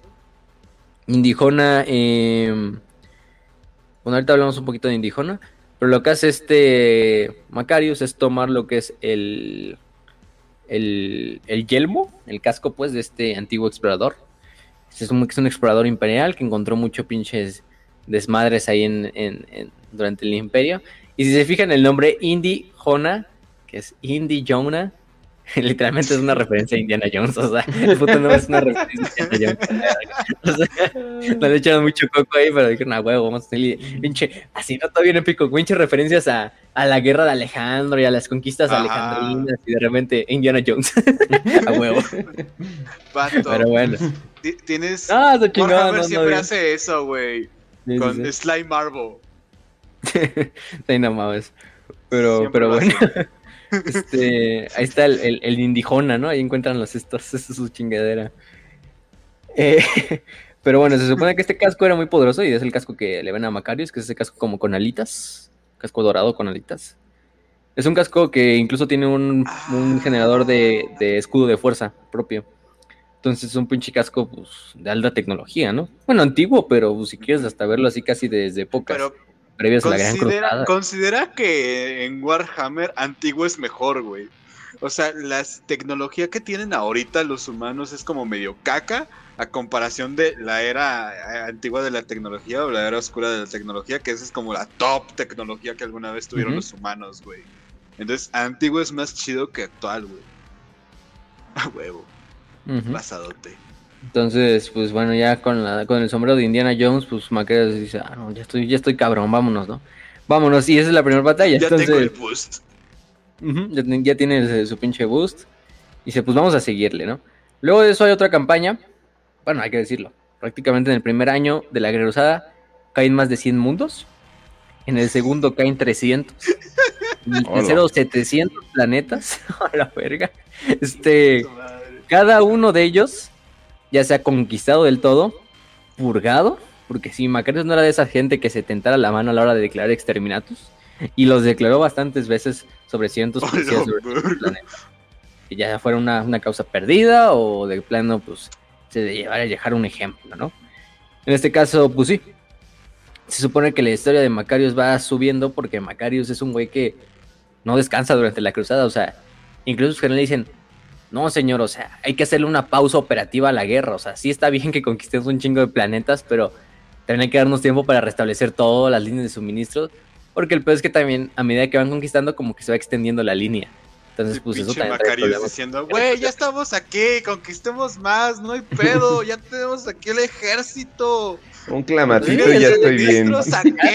Planetas, güey. También historia con Alejandro de que los generales deciden, no mames, pero ya estamos bien pinche lejos de Grecia, ya estamos aquí en pinche India, ahí pinche luchando ahí en el India. Y, y- y Alejandro, no, güey, tenemos que llegar más, güey, no chingues su madre. Más, Hasta que lo pararon de culo ahí en India. Bueno, entre comillas, o sea, Más o ganó, menos. pero... O sea, ganó al final de no había cuentas, pero, pero como que ya dijo, no, ya estoy hasta la madre, ya mejor aquí le dejamos y nos regresamos. ya luego vengo otro, ya vengo otro, todavía, todavía me quedan muchos años, ¿no? De vida, apenas tengo 30 años, ¿no? Todavía puedo regresar me queda, güey. Lamentablemente nunca regresó el pobre cabrón. Entonces, es algo parecido a lo que le pasa a Macarios. Eso sí, la gente de Macarios y sus soldados y sus generales, tú dirías, en una campaña así ya se hubieran amotinado muchos. Y sí, o sea, es como lo que le puso Alejandro. O sea, al principio ya, ya en los últimos meses, eh, Sí. en sus últimos años de la guerra, de su conquista, pues ya muchos están amotinando y por eso es lo del discurso este que les dijimos, del discurso de Opin, eh, del, del motín de Opin, así se llama. Este, eh, entonces, tú dirías, ah, bueno, no me sorprende que para este punto a Macario ya se le hayan revelado tropas, haya generales que digan, este, no, ya no regresamos a la verga, haya generales que ya lo hayan abandonado. No, es tanta la pinche lealtad y tanta la leyenda que se empieza a forjar Macarios y el respeto que le empiezan a tener sus soldados, de que cada vez los impulsa a, más grandes hazañas de, coraje, de honor y de todo este desmadre. Y aparte de que lo ven luchando en la primera línea, porque Macarios no era de esos generales que se quedan en la línea de frente o se quedan en órbita dirigiendo la batalla, no. Macario siempre que podía, bajaba al pinche superficie. Ya fuera a la punta de lanza en un Baneblade, a pata, a lo que tú quisieras, iba Macarius. Entonces tú veías ese cabrón brillando ahí de dorado en el pinche centro del, del ejército y liderando así con todas las tropas Eso, y por el eso, emperador, Es humildad. Es verdadero. Eso es un líder. Viva, viva Macarius. Viva la cuarta. T, viva la reconquista macariana. Viva la reconquista macariana. Pura gente del, pura gente del señor Macarius. Este, Sí. No, pero sí, o sea, al verlo luchando frente a frente y codo a codo con sus Oh, soldados, sí. O sea, hasta el más pequeño cabo, hasta el más, hasta el más nuevo recluta, pues veía al lado de ellos a, a Macarius y a sus generales, ¿no? Hasta también Sejanus y todos los demás generales, pues los termina, digamos, criando militarmente Macarius, entonces siguen su ejemplo. Entonces se vuelve una pinche, puede decir, esos, esos momentos más, eh, como dice, no me acuerdo en dónde lo decía, ¿no? De la humanidad, ¿no? La humanidad tiene sus, eh, sus momentos donde puede ser, los, dar los ejemplos más grandes de crueldad, de pinche de, de ser horrible, pero también esos momentos donde pueden dar los ejemplos más grandes de pinche nobleza, de, de honor, de pinche valentía. Y creo que en esos momentos es la cruzada macariana, porque, pues, güey, ves a un, ves un ejército de simples hombres y mujeres, de carne y hueso, nada de marines, nada de super soldados, nada de semidioses liderando los ejércitos, ¿no? Simplemente es un simple hombre nacido en un planeta como muchos otros del imperio, sí, quizá en una casa noble, en una casa noble, pero sigue siendo un hombre, ¿no? No por ser noble le da huesos más fuertes o pinches reflejos más, eh, más poderosos, no. Simplemente es un hombre, como todos los que están luchando, eh, joven, que tiene todo el impulso de, de, de labrar su nombre, su, su, su- sus hazañas en la inmortalidad. Y ni siquiera por él, ¿no? O sea, no es de que, como de Macarius, no, de, para que me reconozcan y quede mi monumento en todos los planetas del imperio, ¿no? Sino Macarius lo hace por, el, por lo que él cree correcto, que es el, el emperador, ¿no? O sea, si ves a uno de los güeyes más fervientes y más leales al culto imperial durante toda la historia, es Macarius. O sea, Macarius era un güey. También se dice que, que la mayor parte del tiempo, cuando no estaban en, en- o sea, en, en batalla, lo que hacía Macarius era obviamente organizar a sus tropas, estar en reuniones con sus generales, pero su tiempo libre lo utilizaba para irse a las capillas y pasársela rezándole al emperador, o sea, meditando o, rezando con el emperador en ese momento, ¿no? Eh, y siempre dedicándole sus victorias al emperador, nunca a él, eh, dedicándoselas al emperador y a sus hombres, ¿no? Al final de cuentas, que era lo, importante que sea Macarios, ¿no? De, pues al final de cuentas yo simplemente también soy un hombre, ¿no? Si alguien también se merece el reconocimiento de esta cruzada, son todos los hombres y mujeres que están bajo mi mando, ¿no? Esos cientos de miles de millones de cabrones que han al lado, al lado conmigo durante estos siete ejércitos, durante estos ocho años de guerra, y que pues ellos son los verdaderos, los verdaderos, en cada uno de ellos corre fuerte el fuego del emperador, ¿no? Y eso es lo que hago de Macarius. De que el güey es un güey espiritual, es un güey así que... Pero también es un güey que cuando se necesita ser cruel, cuando se necesita ser cabrón, no, no le tiembla la mano, ya lo dijimos. El güey es un güey con bastante coraje, con bastante, este, bastante resuelto. Y en el momento de declarar exterminatus, Macarius lo declara varias veces durante la cruzada macariana. Y dice, no, pues, exterminatus, pa. Ni modo, chingue su madre. Entonces, este... A la es lo, es lo cagado, ¿no? O sea, chingos de planetas, de esos 700, casi ya mil planetas que ya lleva conquistados, pues imagínense cuántos no mandó al pinche al fuego eterno del exterminatus, ¿no? Muchos, muchos de esos. Pero siempre por una misión final, ¿no? Que era el imperio, entonces de la humanidad. Y lo ves al cabrón. Y apenas va empezando, ¿eh? Apenas va empezando este desmadre. Este. Hablamos del 393, que ya es el segundo año de la cruzada. En la batalla del conocido planeta de Saga 4, donde luchan contra unas tropas de Space Marines del caos.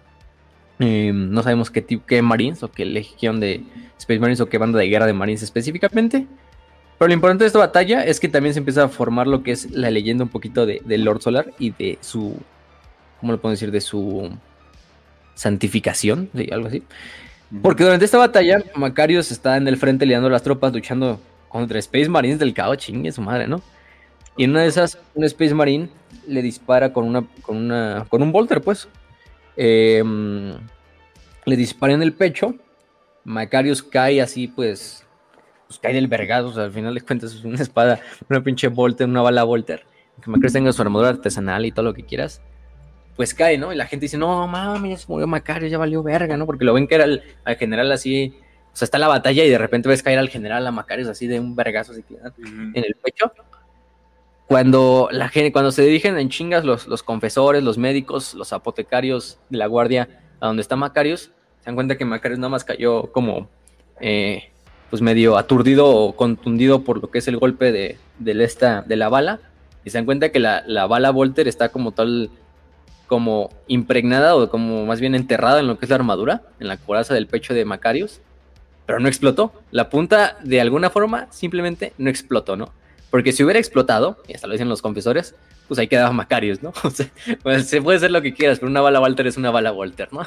Entonces, este, las balas Volter, recordemos, están hechas o sea, son el tamaño de una pinche lata de Coca-Cola. O sea, imagínense de refresco. Em, creo que era calibre. Punto no, este calibre como 70, si lo quieren ver así. O sea, ni siquiera existe ese calibre en la vida real. Este, bueno, o sea, para armas convencionales, pues. Impacta y al impactar lo que hace la cabeza es explotar. Por eso es que las pinches balas Volter pues, parten cabrones a la mitad, ¿no? Este, porque tienen una carga explosiva. Pero Macario, y aparte van impulsados por un pequeño cohete, que es lo que les da más velocidad todavía. Casi, casi pinche este, supersónica la puta bala. Y lo que le da Macario es que le pega, se queda incrustada, pero no explota.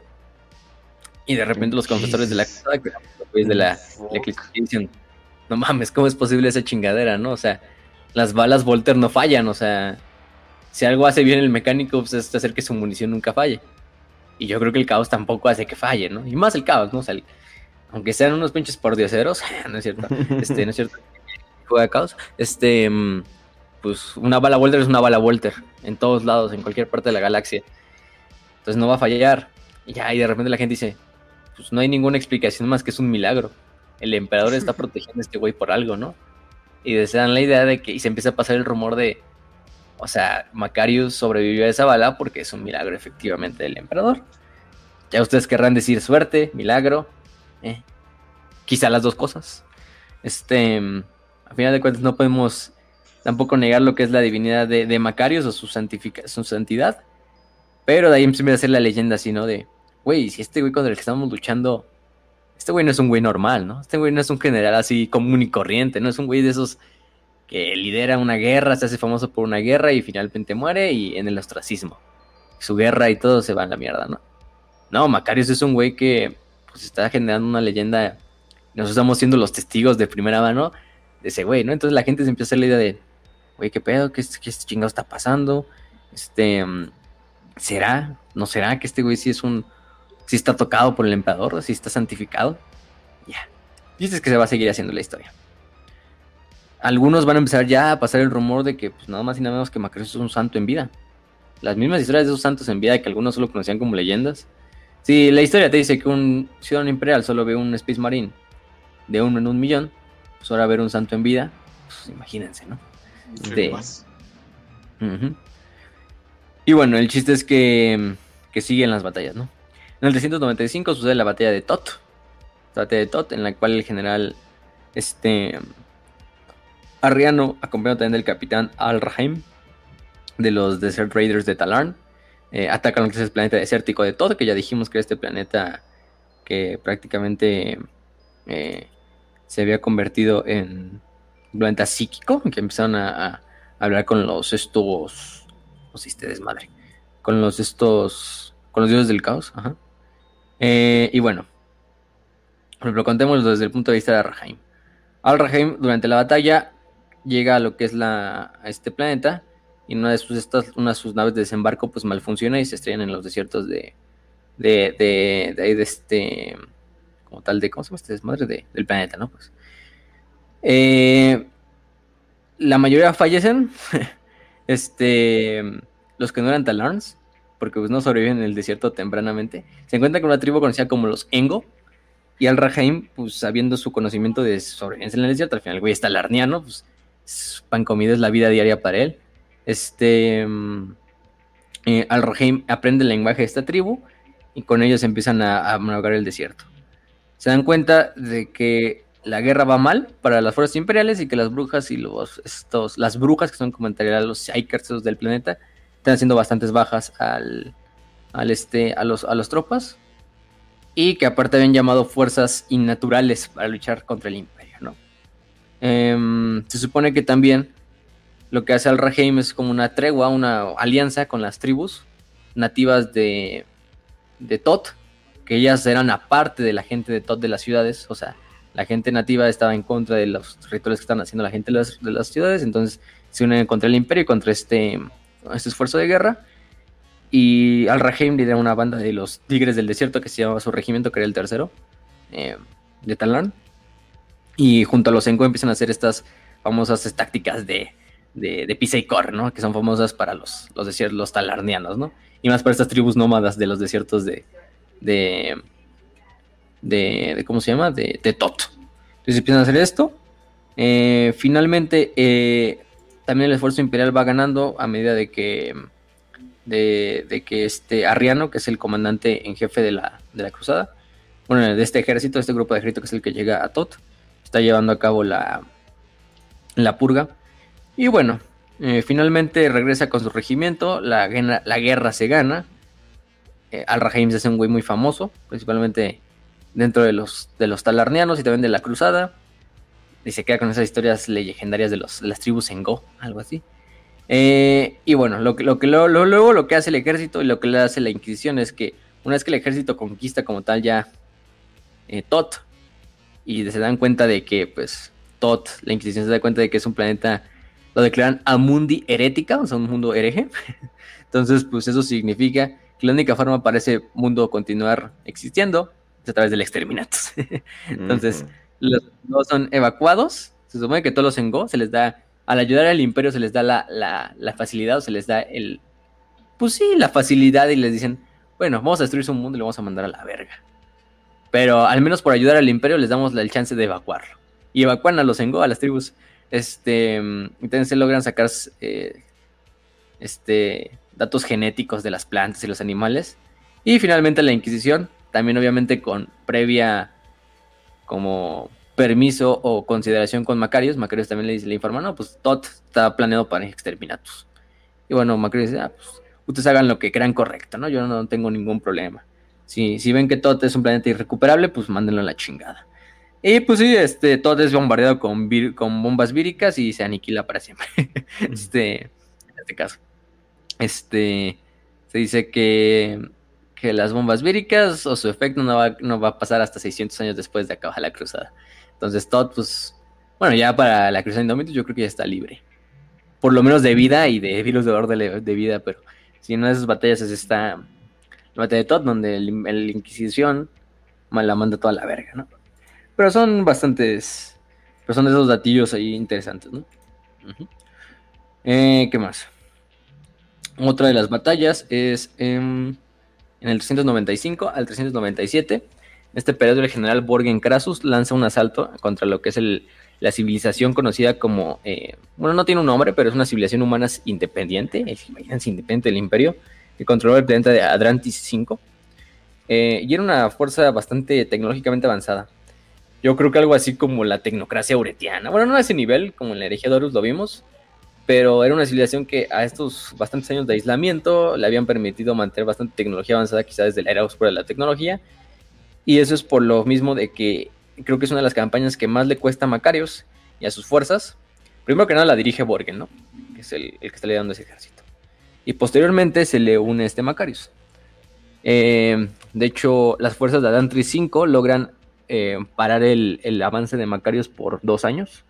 Este dice que las fuerzas del general Crasus pierden un 90% de los hombres en la batalla. Uy, uno de los ejércitos, completos ejércitos que sería el quinto ejército, que era el que a Borgen, pues es prácticamente casi destruido a la verga, ¿no? O sea, este. A final de cuentas, Macarius hace una, hace una, cosa bastante épica. Que dices, bueno, como que Macarius dice, puta madre, eso está imposible. Vamos a hacer algo. Ya perdimos 90%, no puedo perder más tropas. Lo que hace Macarius haciendo un movimiento súper pinche gigachat es así de, ah, miren, ¿qué crees? va pasando un cometa. Busca, le, dice a sus soldados, busquen un cometa que esté cercano aquí a, Adranti 5 y cuando lo vean, lo desvían con armas de destrucción masiva para que el, cometa se dirija hacia lo que es Adranti 5. Y lo que hace Macarius es dar la orden de que encuentren un cometa. Finalmente el Imperio encuentra un cometa, lo desvía y lo, envía, de lo envía directo hacia lo que es este mm, a, Adranti 5. Y lo que hace Macarius es hacerse un pinche un arma de destrucción masiva ahí natural al desviar un cometa y, dispararlo contra Adranti 5, así como de ya chingue su madre, dispárenle un cometa. Y el cometa impacta contra Adranti 5, manda la, manda la mierda casi al, a la totalidad de la población de, de Adranti 5. Y pues las tropas, de, las tropas y los secretos de Adranti 5 no tienen otra más que rendirse finalmente a, a, Macarius y aceptar la, conquista imperial, ¿no? Pero Macarius dice, ah, bueno, ya Marte, güey. Yo hago mis propias opciones. Sí, cuando dije eso de que las estrellas se inclinan ante la, humanidad, no lo decía eh, figurativamente, literalmente desviene un pinche, un pinche, este, una, de esas chingaderas ahí, ¿no? Entonces, bueno, eh, eso, es lo que eh, entonces, bueno, em, mm, mm, por eso mismo, lo que va a hacer este Crasus es que después de que se eh, de esta, campaña contra Dante 5 eh, y pierdan el 90% de sus ejércitos, em, lo que hace Macarius es como empezar como a distanciarse un poquito de Borgen, porque primero que nada ve como un fracaso esta campaña de Dante 5, ¿no? Y otra, eh, se da cuenta em, que Borgen lo que le importa más que la conquista imperial es el botín. Y lo que hace es que prácticamente Borgen cada vez que conquista un planeta se acaban con todos los botines y los va repartiendo a lo largo de todas las tropas. Esto primero que nada para como ganarles la lealtad a sus propias tropas. Entonces que la lealtad de su ejército del quinto ejército esté primero con Borgen antes que con Macarius, ¿no? Entonces, pues sí. Em, a medida que también la, influencia de, Macarius va a estar disminuyendo con el final de la cruzada, eso también va a lograr que Crassus empiece a a, luchar con otros generales en guerras políticas para quedarse con el mayor parte del botín. Em, y, de hecho, em, como tal, ahorita vamos a ver qué lo que va a hacer este Borgen. Vamos a dejarlo todavía como en, en, pausa, ¿no? Por eso es una de las estas, ¿no? En otra fecha eh, desconocida, la cruzada intercepta un Huacorco que finalmente el Warboss es asesinado por el mismísimo Macarius en combate singular. te digo, ¿no? Pinche Macarius va desmadando demonios de Sinch, este, señores de la guerra orcos, o sea, pinches señores del caos ahí, todo, Space Marines. Eh, pero bueno, esta test lo deja bastante herido a Macarius. Y Macarius, pues digamos, son ocho años de guerra, pueden ser a ojos poquitos, o poquitos años. Pero para Macarius esto han sido como 40 años, o sea, a lo mejor Macario solo son 8 años, pero Macario lo ha sentido en su carne como 40 años, porque el güey nunca descansaba, el güey siempre era al frente, y la mayor parte de las veces, pues cuando se enfrentaban a una fuerza eh, enemiga, él era el principal que iba pues, a enfrentarse también a los estos, a lo que eran las fuerzas eh, enemigas, entonces, pues, güey, vete a la verga, ¿no? Mm, se supone que de hecho este, durante este pequeño hiatus, como que después de enfrentarse contra este orco, Macarius queda, como queda malherido, pues la, la, la- cruzada como que se pausa, sino que regresa Macarius. De hecho, mu- muchos ya temían de que pues, Macarius no iba a sobrevivir y que todo iba a ir a la mierda, pero de repente Macarius regresa como si nada, otra vez a liderar lo que es la cruzada. Eh, y bueno, Eh, ¿qué más? Eh, después viene, por ejemplo, la invasión de Gorana, que tampoco sabemos la edad desconocida. Eh, un planeta invadido por Macarius. Solo sabemos que el Changeling, algunos lo conocerán porque es este demonio de Sinch eh, que puede tomar la forma que sea, excepto la de Sinch. este, pero cualquier forma de la galaxia la puede tomar, incluso la de otros demonios de Sinch. La puede tomar. Em, mm, y lo que hago es que, bueno, si finalmente se destruye este planeta, pero este Changeling, este cambiante, genera muchos problemas porque toma la identidad de Macarius y en una de las situaciones les da la orden a sus tropas de retirarse, mientras el Macarius real está diciendo no ataquen, güey. Entonces hay, una, hay un la batalla donde pues dicen, pero señor nos acaba de decir que nos retiremos y ahora nos está diciendo que ataquemos. Y ya todos se dan cuenta, no, pues esa chingadera no debe ser Macarius, no es un puto agente enemigo. Nunca se dan cuenta que es el Changeling, pero sí hace un medio desmadre hasta que ya finalmente la campaña tiene éxito, pero después de varios reveses por, por este pinche demonio de Sinch que anda haciendo sus, sus pendejadas. Y una de las batallas más importantes que es la batalla de Charaxis. Charaxis. Este. Que es contra un enemigo desconocido. No sabemos como tal cual. Eh, no sabemos tampoco detalles de la batalla. De hecho, lo, lo que va de esta cruzada macariana es que es un punto muy legendario dentro de la historia de Warhammer. Pero tampoco es que, digamos, tiene mucho escrito. si lo quieren ver así. De hecho, yo diría que le falta bastante, porque de hecho las novelas estas de, de Caída de Macarius y... Que son tres novelas a final de cuentas. Buenas novelas finalmente. Pues tampoco dan, dan muchos detalles, ¿eh? O sea, sí te lo dejan muy, muy en este pedo. La segunda novela, que es la de Puño de Demetrius, nos los pone 10 años después de, la batalla de Karsk. También en los ojos de Leo Lemuel, que sigue siendo el este... El, el cabrón, ¿no? Em, y en la batalla de Demetrius. Que este, este pedazo de, de la batalla de Demetrius eh, se supone que en lo que buscan es. Em, bueno, en lo que finalmente Macarius toma como, como premio en esta campaña de Demetrius. Es lo que encuentran es un antiguo Power Fist, un puño de estos de servopuños, no sé cómo le quiere decir, conocido como el puño de Demetrius. Que se rumorea que era parte y era un arma de uno de los primarcas durante la Gran Cruzada. Entonces ya dirán que primarca, quién sabe, no nos dan como tal un nombre. Pero bueno, es un puño, puño de Demetrius. Hay unos cuantos candidatos que entran como en la, en la idea, ¿no? Probablemente este Yagata y Clan, claramente, ¿sí? Sí, yo creo que sí. Me gustaba mucho utilizar puños de, de batalla. En este caso, ¿no? Guiño, guiño. En este caso, bueno. Mm, bueno, ahí durante esa parte hay una, una situación en la cual la nave de Macarius, la Emperor's Glory, bueno, todavía no terminamos de hablar de, de la batalla de, de Charaxis. En esta batalla de Charaxis, la Pax Imperium es prácticamente. Bueno, dicen que es casi destruida, pero pues debemos decir que es destruida. Em, es una batalla espacial bastante grande, no sabemos contra qué enemigo, ya lo dijimos. Pero pues para que una, nave clase Marte, que es solo detrás de la Emperador, casi una de las más grandes, sea destruida, pues quiere decir que fue una batalla difícil, ¿no? Pero finalmente es cuando Macarius pasa a comandar la, la, la- la Señor de la Luz, ¿no? Que es la, la famosa nave. Que actualmente de hecho está preservada como si fuera un museo. ¿Ves esos museos que son barcos que tienen luego los gringos? Así que son un barco y es un barco museo.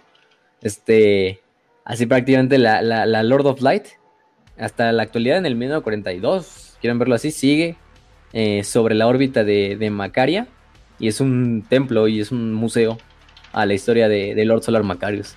Y es la mismísima nave y está totalmente ahí como anclada al planeta, a la órbita del planeta y sirve como, sí, como un monumento, un museo, lo que tú quieras, en este caso. Está preservada ahí en la órbita de Macaria. Es la nave que pisó el, el gran comandante. Entonces, pues bueno. Eh, ¿Qué más? ¿Qué más? Tenemos la invasión de Hucha en otra, en otra fecha. No sabemos como tal muchos detalles de ella. Eh, pero bueno. En este caso, eh, ya estamos hablando de los puntos finales de la cruzada, ¿no? Ya estamos hablando acerca de lo que es el 398, el 1942. Y bueno, cuando se dan cuenta y cuando llegan prácticamente a lo que es el este. em, A medida que también va sucediendo la, la, la cruzada, están dejando entrar al ejército más misioneros, también equipos de la Inquisición, para prácticamente estar, primero que nada, purgando cultos caotas, también estar esparciendo la palabra del emperador en estos mundos recién conquistados. Y eso abre camino a que cada vez y cada vez más entren hombres más de la eclesiarquía, lo que es la cruzada, y se haga más más la leyenda de, oye, Macarius, Macarius es un cabrón que, que no es un, un, humano normal, ¿no? Este güey es un, un pinche santo, ¿no? Bueno, a final de cuentas, para fines de la cruzada, en el 699, los ejércitos de Macarius, pues prácticamente estaban invictos. Bueno, quizá excepto el ejército de, de Borgen, ¿no? en este caso. Pero eh, eh, se supone que Macarius es, ya se encontraba en lo que era el eje, bueno, el borde eh, occidental de la galaxia. Supone ya están muy dentro de la zona Halo. Incluso ya los límites del Astronomicon. El Astronomicon, pues, digamos, titilaba, ¿no? O sea, con trabajo se veía ya, lo, veían los pobres navegantes. Eh, y pues se da cuenta eh, de en los generales y Macarius de que aquí hay todavía cientos, o sea, se conquistaron ya cientos y miles de planetas, pero todavía quedan cientos de civilizaciones que quedan en esa zona de la estrella de Halo. Y bueno, los generales de Macarius para ese punto, Macarius siempre le sigue con la idea de no, güey, o sea, hay que seguirle, güey, hay que seguirle hasta que ya nos, nos lleve la verga, ¿no? En ese punto es donde los generales de Macarius y sus tropas ya empiezan como si a decir, no, pues es que una cosa es conquistar la galaxia, una cosa es conquistar todo el segmento, pero otra cosa es ya aventurarnos a una zona donde pues, el, el astrónomo que no nos va a llevar, ¿no? O sea, eh, incluso le, le, piden a, Lord Solar de, no, pues es que ya no debemos de avanzar hacia lo que son estrellas Halo, porque pues ahí ya nos va a llevar la chingada, ¿no? O sea, es una zona muy lenta, una zona muy extensa, una zona que no conocemos para nada, no hay scouts, no hay mapas espaciales, y aparte los navegadores pues difícilmente van a encontrar las, las propias rutas, ¿no? Para navegar por el Empireo. Eh, y en realidad esa es la excusa, porque si se quisiera, se podía hacerlo, o sea, digamos, la cruzada tiene todos los recursos para atacar las estrellas Halo y conquistarlas de toda su totalidad. La verdad es que las tropas de Macarius y sus generales estaban simplemente cansados. Si puede estar luchando con Macarius durante nueve años contra literalmente un avatar casi casi del dios emperador, pero también la gente se cansa ¿no? de años de por más que sean, ¿no? Entonces, cientos de batallas, cientos de, de mundos conquistados no en los cuales prácticamente no había no había descanso. Hay que decirlo, ya prácticamente para este punto todas las tropas de la cruzada son puros pinches veteranos, ¿no? O sea, a lo mejor empezaste como un recluta, pero para este punto, si sobreviviste hasta este punto de la guerra, no creo que haya soldado más bien, más bien curtido en todo el imperio que tú, ¿no? O sea, que los soldados que están en la cruzada macariana. Eh, eh, y muchos pues también tenían miedo de lo que se aventuraba más allá, ¿no? Porque pues habían mandado equipos de scouts, de flotas como expedicionarias para ir a buscar las estrellas Halo y pues nunca, nunca, nunca como tal regresaban, o las pocas que regresaban hablaban de extraños fenómenos, que se hablaban de estrellas malditas, de planetas enteros dominados por espíritus y por fantasmas, por entidades totalmente ajenas incluso a la disformidad. Entonces, pues la gente decía, a la verga, ¿no? está, está bien, ¿no? Y, y, ahí es donde, donde se supone que Macarius entra en uno de sus puntos más bajos. Macarius aquí lo que hace es que se encabrona, acusa a sus generales y sus tropas y a sus comandantes de traidores y de cobardes. Uh -huh. Y de hecho se va y se encierra en lo que es sus camarotes al bordo de la Lord of Light, donde prácticamente se deja caer al, al alcohol. Oye, pero si lo comparamos, el... si lo comparamos con Alejandro Magno, básicamente Games Workshop está diciendo que la India son las estrellas Halo. Horror, horrores que no se pueden describir más allá del río Indo. ¡Oh, no! Güey, ¿alguna vez han visto ese, ese sketch de padre de familia? Ah, India, el lugar más espiritual del mundo. Y ven a, ven a la gente cagando en los ríos, güey, todo bien jodido. Dios no está en este lugar y se van, güey. No, güey, nada más vieron esa pinche cosa extraña que hacen de, de o, es como quesadillas de Oreos o algo por el estilo, es como que, o sea, ya, ya, ya con eso, o sea, ya, ya con eso son los horrores. Como que cocinan unos Fruit Loops como en arena y que se hacen grandotes, no sé, pinches videos así de que, pinches videos de comida hindú así bien pinches insanos que salen No, y todo con la mano a la verga ahí, o sea, no, no, no, no, o sea... Y eso que con, somos... la, con la mano izquierda, ¿no? Ah, Y eso que, y eso que somos de México, o sea, o sea, vemos al del pastor Sí, a- o sea, ahí sí. poner los taquillos, o sea, el resto de la carnita con la mano nos vale verga, pero es que no sé, hay algo, hay algo ahí de las moscas por todas partes que sí es como que, ay, cabrón. Con pinche agua así como de. literalmente agarran el agua como que se la encuentran y chingue con su madre. y Con eso empiezan a, a cocer, güey, la comida. Y dices, bueno, güey, o sea, soy mexicano. Tampoco voy a hablar de mucha higiene en la comida, pero, güey, o sea, no mames, también hay extremos, ¿no? O sea, también no te mames. es que sí, se maman luego. O sea, o pinches. eh, Así están con una pinche sarteo. Esos luego hacen helados, sí, pero con chingados bien oxidados. Y tú ves hasta el pinche óxido cayéndole a la comida y, y todo así, a huevo. Pero bueno, no los culpo, bueno. Tienes que alimentar a mil millones de cabrones, ¿no? Entonces, pues también. Al final de cuentas, pinche país bien caótico, pero. Pero sí, no mames. El subcontinente indio, esos lugares. Pues sí, con horrores indescriptibles. Con fantasmas. Sí, eso déjalo, Ah. Con entidades allá. Ajá. Pero bueno. Y lo mejor, y lo peor es que subsisten. Son las civilizaciones más antiguas. Es lo más cagado. De alguna manera. Ajá. Lo más cagado es que han sobrevivido más de dos mil años y contando, ¿no? O sea, No, más años y contando. Es que las, las castas hasta- las castas altas de la India son otro pedo, o sea, pero completamente Bueno, eso sí. distinta vida. Eh, y también intelectos bien grandes. Ya se han lamentablemente eh, occidentizado mucho, o sea, ya la cultura de las estrellas y todo eso, ya como que ya llegó mucho ahí. Pero todavía hay una casta bien poderosa allá, entonces como que eso es lo que lo mantiene más o menos funcional, pero creo que si un día voy a la India voy a decir, ah, probablemente así huele una ciudad promedio en el imperio. Sí, güey, o sea, también es lo más cercano que tenemos al imperio de la humanidad, ya si lo ves en retrospectiva, chingue su madre. Eso sí. Cabrón. O sea, porque los chinos a lo mejor sí son un chingo, pero bueno, sus ciudades mínimo no están tan de la verga. bueno, la calidad de vida no está tan de la verga, pero en la India sí es como de it's over. No mames. Sí. Pero bueno. Entonces, sí, el Macri dijo, no mames, allá. Bueno, los soldados de Macri dijeron, no mames, allá hay terrores indescriptibles. No, mejor nos regresamos, ¿no? Y sí, el pinche Macri se termina emputando, le dice, putos traidores, putos eh, cobardes de mierda. Si, si, puede, si pudiera ahorita agarro mi nave solo, yo creo que sí, o sea, pinche Macri ya está listo para agarrar su nave. No, güey, yo solo ya me voy, güey, así con mi nave, ese chingue se va.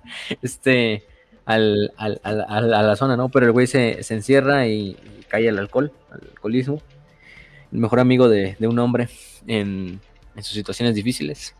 No lo culpa Macarius. Y bueno, Macarius finalmente después de meses de estar como tal, la cruzada pues se pausa completamente. La cruzada se, se pausa. Y finalmente sale de su camarote y le ordena a su, a su flota ya finalmente como que se... se Macarius como que dice, pues sí, güey, también hay que ser realistas, no puedo conquistarlo yo solo, aunque quisiera, ¿no? Y la la ordena a su flota de regresar al, al- al- al espacio imperial.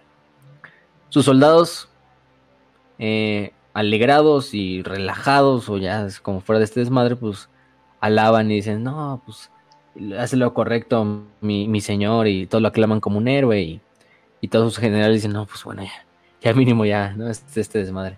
Macarius sí, no va a ser el mismo desde ese punto. Macarius ya desde ese punto va a ser un hombre roto, con sus sueños de conquista pues rotos en, en la cara de la, de la fragilidad humana, así mismo él lo dice, o sea, de, o sea, lo que me detuvo a, a conquistar prácticamente más allá de la galaxia pues fue la propia fragilidad de algunos de los que me seguían.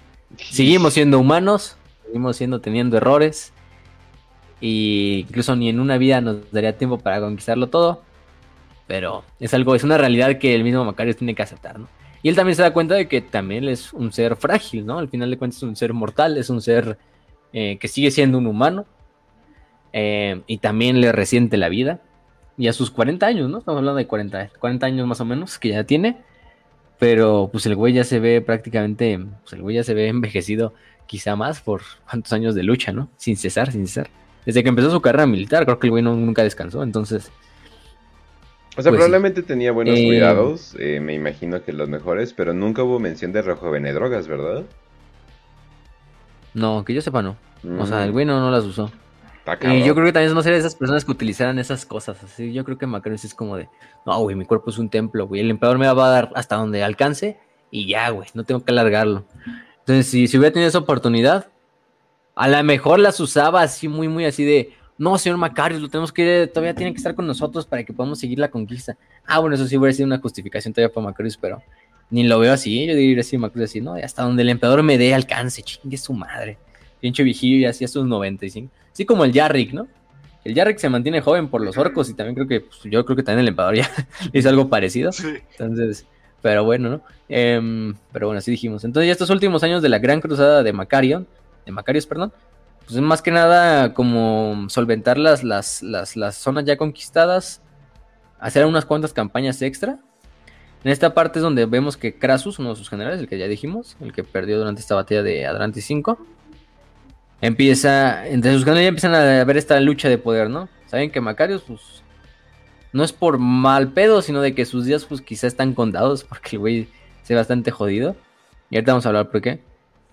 Él coordina con lo que es uno de sus señores asesinos eh, y con un mayor conocido como Kelly un asesinato para matar a Macarius.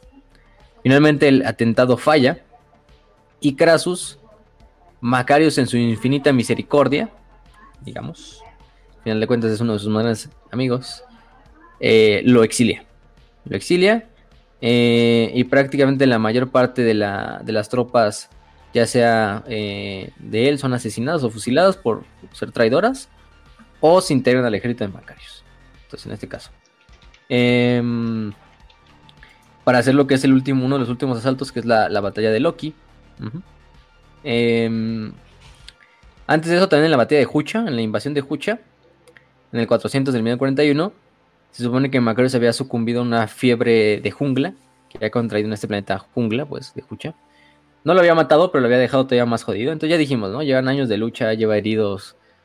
Pues ha luchado contra demonios, contra Space Marines, contra orcos. Ya le está pasando la factura la, la guerra a Macarius, ¿no?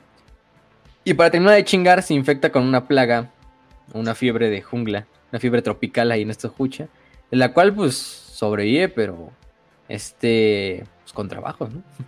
con trabajos. Y finalmente lo que hace la última batalla de la, de la Cruzada Macariana, donde va a ser la, última batalla que va a liderar propiamente Macarius, va a ser la batalla del planeta de Loki, donde va a luchar contra lo que es uno de los generales traidores, un general traidor conocido como Richter, em, que de hecho era uno de sus protegidos. Eh, se pasa traidor y crea un propio como pues, sus propias fuerzas las, las meten en este planeta de Loki. La invasión pues va a recuperar este planeta en una guerra bastante de atrición bastante difícil en la cual se involucra guerra de trincheras y todo esto. También se utiliza gas venenoso eh, y todo este desmadre. Y también hay muchos problemas de, las líneas de suministro para la fuerza de invasión. Y aparte de que el planeta está totalmente eh, contaminado, eh, haciendo que se necesitara para pues, luchar en el planeta lo que serían máscaras de, de filtro, como las que utilizan los Creek prácticamente todo el tiempo. Y aparte muchos de los soldados y del, staff de, Macarios queda inutilizado o muerto por infecciones y parásitos. Se supone que se da cuenta de, o no, lo que dice la historia oficial es que Richter para ese punto había hecho em, em, una conversión al caos y un pacto con el caos con fuerzas principalmente de lo que es el abuelo Norgol, cultistas de Norgol, que habían dado este potencial y estas armas eh, biológicas y químicas que le habían permitido este, em, eh, pues sí, eh, le habían permitido hacer tanto daño a las fuerzas imperiales. Em, ¿Qué más? Entonces, pues, se supone eh, que en esta parte de, de, Loki es que también Macario ya terminado de chingar, pues también se infecta con un poquito de estas plagas de Norgol y te queda más jodido, ¿no? Incluso dice que la, táctica, la brillante, la brillante táctica y, los, el comando de, de, Macarios no fue puesto en uso durante esta batalla del todo. O sea, de hecho, eso contribuyó un poquito más a la, rotura de la moral porque pues Macarios ya era una sombra de su antiguo ser. Güey, cada vez está siendo más, más, más, pues, más jodido, ¿no? Más viejo entonces. No viejo, pero sí viejo porque aunque tenga 40 años el güey ya prácticamente está envejecido, ¿no? Pero por alguna extraña razón simplemente no moría, o sea, Macario sí, güey, le pueden aventar lo que tú quieras, pinches fiebres de jungla, pinches plagas norglitas, pinches heridas contra orcos, contra demonios y, el güey sigue ahí, o sea, el güey sigue ahí porque pues a pura voluntad, o sea, a lo mejor ya no tiene esa idea de querer conquistar lo que es más allá de las estrellas Halo, pero, pero pues sigue, sigue el cabrón. Entonces, bueno, ¿qué más? Nada más por último. Eh, ¿Qué más? ¿Qué más? Em, y de hecho, cuando regresó de su autoexilio, que se pone borracho, es ya cuando también lo empiezan a conocer como, o lo empiezan a llamar Santo del Imperio. Él y sus generales. Macarius e incluso los manda y le dicen, no, no, yo no soy ninguna de esas mamadas, no, no, no crean y, y todo este desmadre. Pero, sí, este, mm, eh, bueno, entonces, ¿qué más?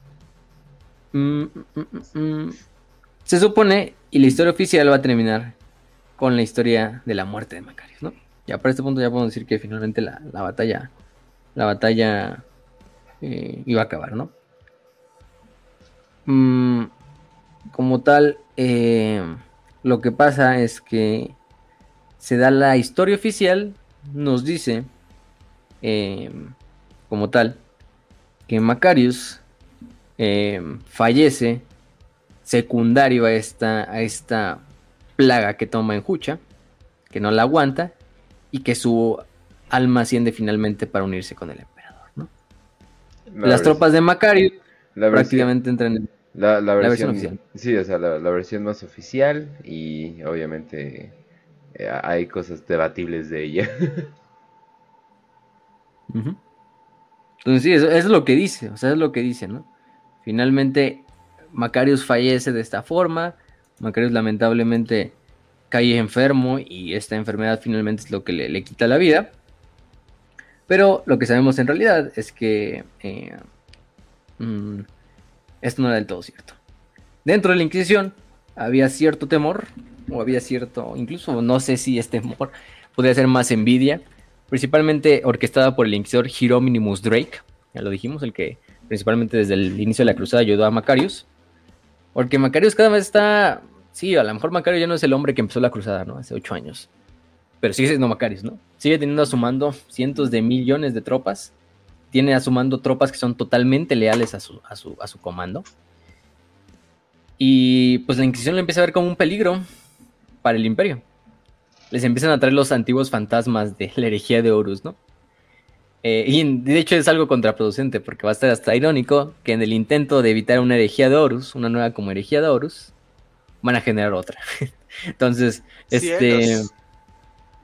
Se supone que la gente esta del Oficio Seniorum que iba acompañando a Hieronymus, es la encargada de asesinar. Es una asesina Calidus, en este caso. Es de pasar a través de un soldado eh, imperial que entra a lo que son los camarotes de, de Macarius y finalmente lo asesina. Asesina a Macarius. Mientras este estaba, pues, pues en su, en su, en su camarote personal. Em, ¿Qué es lo que podemos decir? Lo que hago es que, bueno, el complot no es del todo, sale de todo bien para Hieronymus Drake. O sea, nos ponen como razones desconocidas. El chiste es que sabemos en general que esto era un poquito para evitar que Macarius ascendiera de poder. No puedes dejar a alguien con tanto tiempo ascender en el poder imperial. Y menos si es el Lord Comandante de todos los ejércitos. Eh, pero la gente de la Oficina también se encarga de asesinar al, al, Inquisidor. Y esto es para que no quede ningún dato de que hubo alguna vez un complot. O sea, ahí sí atas todos los cabos sueltos. El único que sabía de la, del asesinato iba a ser Drake y, la, y, la, y la miembro del oficio asesinorum. La miembro del oficio asesinorum, pues dice, pues no hay que matar a Drake. y pum, o sea, también asesina a Drake a la verga, ¿no? Es lo cagado. Em, mm, y bueno, después de que se escucha la historia de, de Macarius, Obviamente que hay muchas influencias que se mantienen y de que, obviamente yo creo que cuando encontraron a Macarius, pues obviamente lo encontraron, pues de una forma, lo suicidaron de dos balazos a la espalda, en la nuca. No nos dicen exactamente de qué forma lo mataron, si en realidad lo acuchillaron, si lo envenenaron, si, si todo este desmadre. El chiste es que lo asesinan. Es lo, lo que sabemos. Eh, este, y la historia oficial nos cuenta que pues fallece a causa de una de estas plagas que contrajo del mundo de Hucha. Que en realidad ya sabemos que sí fueron los factores, pero no fue lo que lo mató. Em, a final de cuentas, termina la cruzada. La cruzada termina con, con la muerte de, de del buen del buen Macarius. Cientos de miles de tropas acuden a su funeral a Macaria, donde se le lleva de regreso a, a Doria. Obviamente se le declara un santo por sus, por sus tropas, por sus generales. Y, la- y la eclesiarquía oficialmente lo declara un santo. Y un salto en vida. E incluso le dice este un una segunda venida incluso de los antiguos primarcas. O sea, casi casi a, a Macarius lo ponen al nivel de un primarca en el panteón imperial, ¿no? O sea, dicen, es como si los primarcas hubieran regresado, ¿no? Una segunda vez, ¿no? Este, hubieran venido una segunda vez, pero encarnados en el, en el Macarius. Y su cuerpo se regresa a Macario, donde la, la cruzada empieza. El, no, el planeta ya se renombra Macaria. Se lleva a cabo un, un- un funeral de estado masivo, en el cual eh, incluso van los altos señores de Terra, cardenales de la eclesiarquía, eh, los magos del Adeptus Mechanicum, figuras de los Astartes, de todas las instituciones imperiales, van y, ponen sus respetos ante la tumba de, del buen Macarius, ¿no? Se supone que la procesión del funeral, acuérdense, ¿no? Cuando, están ya los velorios y ya van llevando el, el- el cajón ahí del muertito y ya va toda la gente hacia atrás de él y vamos todos, ¿no? Pero aquí imagínense, y ahí van, digamos, ¿no? O sea, pinche familia granota así de 300 cabrones, ¿no? Estamos hablando aquí de que un millón de hombres y mujeres, niños, eh, gente del imperio iba atrás de la procesión de, de, de Macarius. Eh, más de mil generales del Astra Militarum también acompañando lo que era la- el sarcófago. Eh, incluso los altos señores de Terra, miembros del Mechanicum, de la Eclesiarquía cargando lo que era el féretro de, de Macarius. Y en una pinche procesión que dura pues, días, semanas, meses incluso. Este, un luto que dura ahí en Macaria y en todo el imperio por, por, por años, ¿no? O sea, este, en este caso, ¿no? Y finalmente se le entierra. Se le entierra con los más grandes honores, con las más grandes condecoraciones y quizá con la más grande condecoración que finalmente fue ser reverenciado y canonizado, ¿no? Ser, ser un santo del culto imperial eh, que lo reconoce. Este, casi inmediatamente, o sea, casi inmediatamente de que muere, se, se le reconoce como santo imperial. Eh, Macaria se transforma, de hecho, en un mundo eh, por esto mismo, dedicado a lo que es el santo Solar Macarius. Eh, y millones de peregrinos hasta el día de hoy siguen haciendo ese viaje de peregrinaje para visitar a lo que es la más grande catedral en, el nombre, eh, donde está, de hecho, que se construyó sobre el lugar de, de descanso de, de Macarius, ¿no? Macarius para ese punto también se convierte casi en el santo patrono de la, de la, de la Guardia Imperial, junto a Olanius Paius, y que bueno, ellos dos comparten como esos dos puntos más legendarios y más arriba del, del panteón de santos de la Guardia, por lo menos, y en general del Imperio, ¿no? Este, y aquí va a venir lo, lo- triste de su historia, ¿no? Creo que no, lo, lo más triste de su historia no es su muerte, ¿no? Porque bueno, él me dices, pues fallece un gran hombre, fallece un gran, un, un chingón, fallece un prácticamente un avatar del, del emperador, casi casi. Pero, eh, pero bueno, o sea, en su transcurso de sus pocos 40 años de vida, 44 años de vida, logró lo que muchos otros no lograron, ¿no? En 40 años, quizá logró lo que primarcas enteros no lograron durante toda su vida, lo que generales de la Gran Cruzada no lograron, o sea, lo que el emperador incluso no logró, porque le estábamos diciendo, ¿no? De que sí, el emperador durante la Gran Cruzada lideró algunas flotas expedicionarias y luchó en algunas batallas, pero güey, Macarius en 8 años logró quizá la misma hazaña e incluso superando algunos de ellos, ¿no? Entonces, Sin ahora primarcas, no sin, merece, ¿no? sin sin tratos con el sin- caos. Sin cientos de legiones traidor, de legiones astartes, del Mechanicum. O sea, vete a la verga, ¿no? O sea, el güey este... El güey pues conquistó un chingo, ¿no? Pero aquí, bueno, quedamos que sus, estas... Quedan sus generales, ¿no? Sus generales últimamente.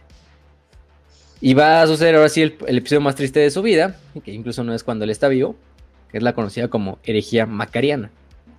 Que es una vez que su, su muerte, van a pasar sus conquistas, van a caer en un estado de anarquía durante 70 años, una guerra prácticamente civil, en la cual se va a ver involucrado prácticamente todos los generales em, de los antiguos generales propiamente de este de, Mac- de Macarius, vamos a irlos nombrando, Sejanus, ya dijimos, en este caso. Mm, mm, mm, en este caso, ¿no?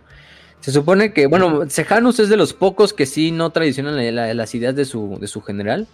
Em, este. Em, se supone que de hecho Sejanus es el que últimamente le recomienda a Macarius de, oye, ya, ya no hay que seguirle, güey. O sea, es el que va al camino de, bueno, a los aposentos de Macarius le dicen, no, güey, pues ya, ya quedamos como entre todos y lo mejor es no continuar, o sea, ya está hecha mierda, ¿no? Eh, en el planeta de Última Macaria, de hecho. También hay muchos planetas que se denominan Macarias y le pasa como a Alejandro Magno. Pero es más porque sus lados los nombran así. Última Macaria es el último planeta que logran conquistar. De hecho, el planeta sigue actual y, es lugar a una gran columna que es como un monumento gigantesco que se puede ver desde la órbita en honor a Solar Macarius a la verga, ¿no? En este caso. Este. Em, em, el famoso Karamazov, el que sale en TTS, de hecho, en una de esas historias lleva a cabo una purga en, en última, en última Macaria. Em, bueno, se perdió contacto en el 999 del milenio 41 con lo de la cicatrix maledicta, eso sí. Eh, eh, eh, se supone que em, que Sejanus no participa en esta campaña de la de esta herejía macariana porque se dice que él fallece poco después de la muerte de, de, Macarius, no, muy lejos de, su, de su general.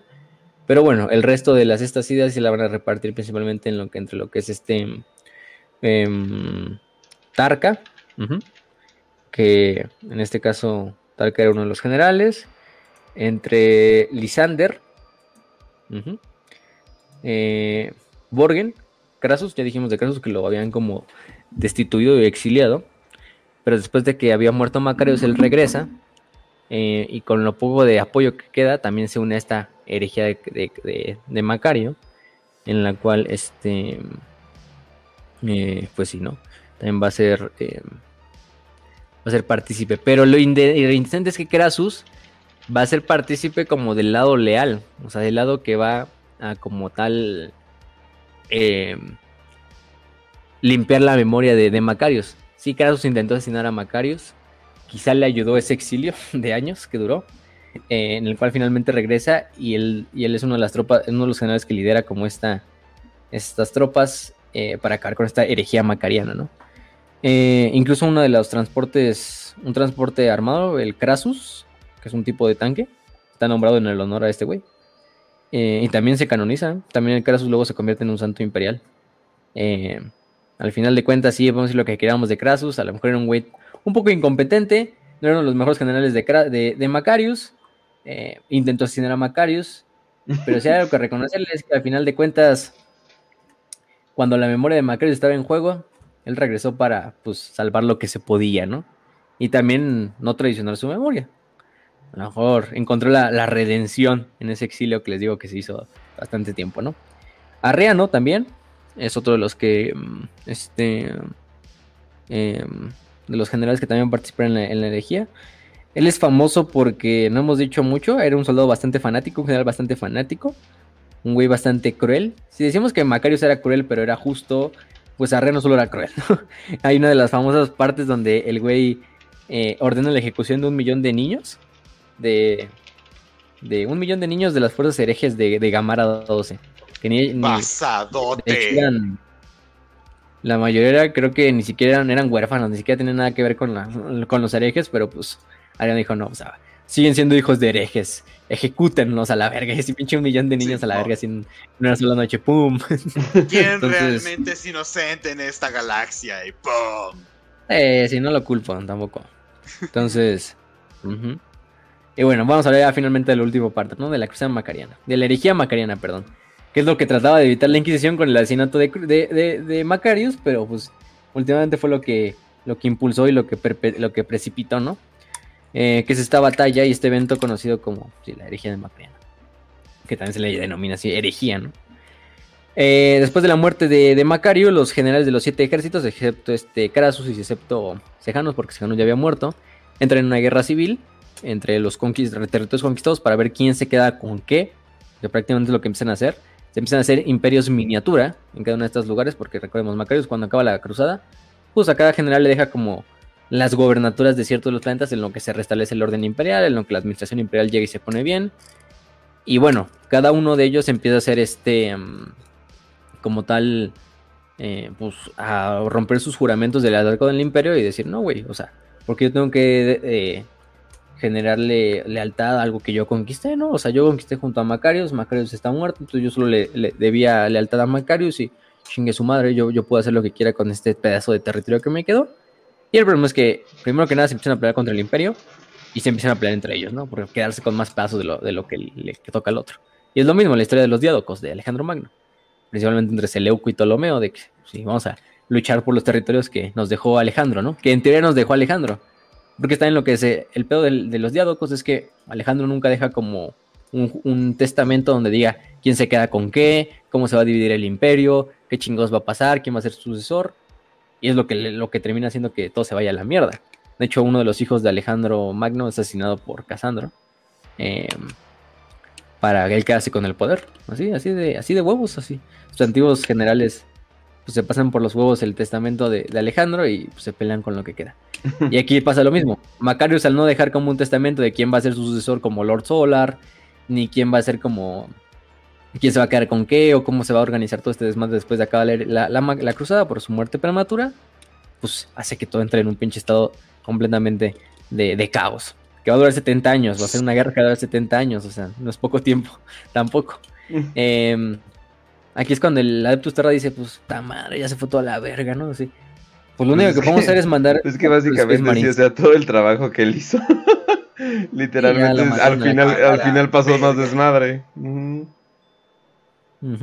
O sea, esto ya se fue a la mierda, ya chingó a su madre, o sea, en general ya podemos decir que que como tal pues toda la obra de, Alejandro, de Macarius, eh, pues se fue a la mierda. Pero eso es lo bonito a veces de la historia, ¿no? Los grandes hombres cambian la historia quizá durante su tiempo de vida por unos cuantos años, unas cuantas décadas. Sí, a lo mejor Alejandro en la vida real conquistó ese pinche territorio, todo ese territorio que conquistó en un pinche récord de unos cuantos años. Y a lo mejor sí, tú puedes decir, ah, bueno, después de su muerte todos sus generales se pelearon. Pero bueno, el legado que deja no es un legado que nada más haya durado con las conquistas, ¿no? Alejandro Alejandro, el legado de Alejandro es para todo el resto de la historia, ¿no? Es un legado que va a terminar influenciando a Persia, a Roma, a Egipto, a la propia Grecia, o sea, no por nada Julio César cuando va, y digo, este Octavio y va y visita la tumba de Alejandro, ¿no?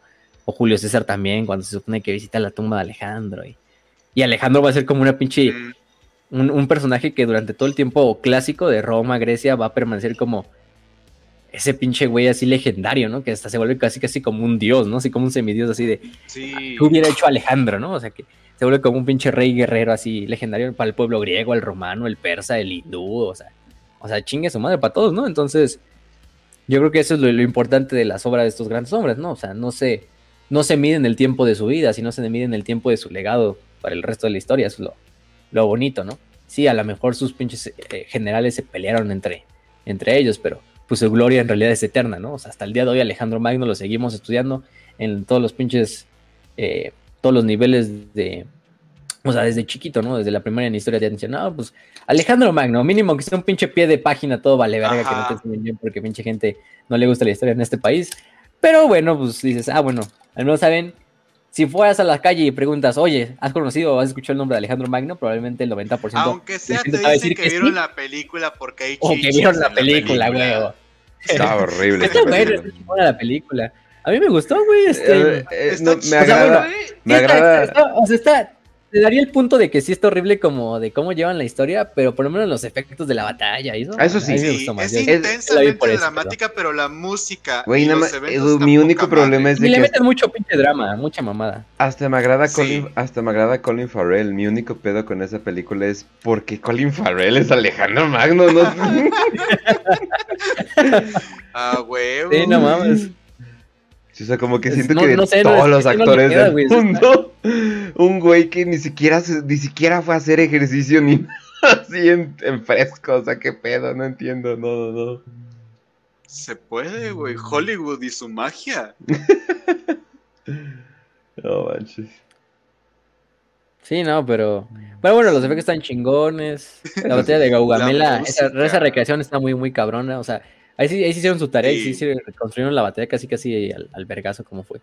Este. mm, eh, este. mm, Pero, pero pues sí, o sea. Es prácticamente la historia, ¿no? Así que ahorita, ahorita hablamos de eso al final, ¿no? Pero. eh, mm, pero. Pero bueno, durante esa batalla, entonces lo que hace el Imperio es mandar, ya dice el, el de Rey, dice, pues no, no podemos mandar más fuerzas de la Guardia Imperial, porque de hecho la Guardia Imperial es la que está como en juego, ¿no? O sea, ellos son los, en general, los traidores. Bueno, o sea, no todos, pero o sea, ahí también hay fuerzas que, digamos, se mantienen leales al Imperio. Ya dijimos, por ejemplo, este, este Krasus, pues regresa de su exilio y el güey lidera un, un, un esfuerzo lealista para recuperar y echar contra sus, que eran sus antiguos camaradas, ¿no? Sus antiguos hermanos, si le quieres ver así. Eh, pero lo que principalmente va a ser la fuerza de reconquista van a ser fuerzas de los Space Marines. Así que la Terra dice, ya, ya sin mamá, vamos a mandar a los Marines. Y mandan a lo que son los, principalmente los Inceptors, los guerreros de, de, la perdición, los ángeles eh, oscuros también participan. Acaban con bastantes guerras civiles. Y también logran acabar con varios agentes de la Legión Alpha, que también estaban como, pues manipulando o aprovechando todo este pinche caldo de caos ahí en, en, lo que era el segmento de un Pacificus para estar metiendo mano, ¿no? Eh, incluso el Cypher tiene ahí presencia durante este pinche episodio. Pero bueno, esa es otra historia. -huh. Entonces, hay. Y de hecho hay batallas incluso donde. es que no es una. No es una como tal. La cruzada macariana, aunque era una batalla para acabar con las fuerzas traidoras de Macarius, o las fuerzas que ya han traicionado la historia de Macarius, termina pareciéndose casi casi una pinche guerra de Badavi incluso. O sea, porque, no sé, se va todo tan a la mierda que incluso entre pinches de Space Marines se empiezan a agarrar a vergazos. ¿sí? O sea, es lo cagado. O sea, por ejemplo, está el, incidente de Uxine, ¿no? Que eh, en este caso se envían a, a, a dos como tal eh, miembros de los Astartes, que eran los guerreros de la perdición y los Inceptors, que de hecho habían luchado en la cruzada macariana pero se empiezan a, a, empiezan a como tener peleas, que pedos del honor y de que su puta madre, puras mamadas, autismo astartes, ¿no? Ya sabrán. Uh -huh. Entonces lo que hace el imperio es mandar a los minotauros para que los, los calmen a los dos cabrones, ¿no? Entonces, sí.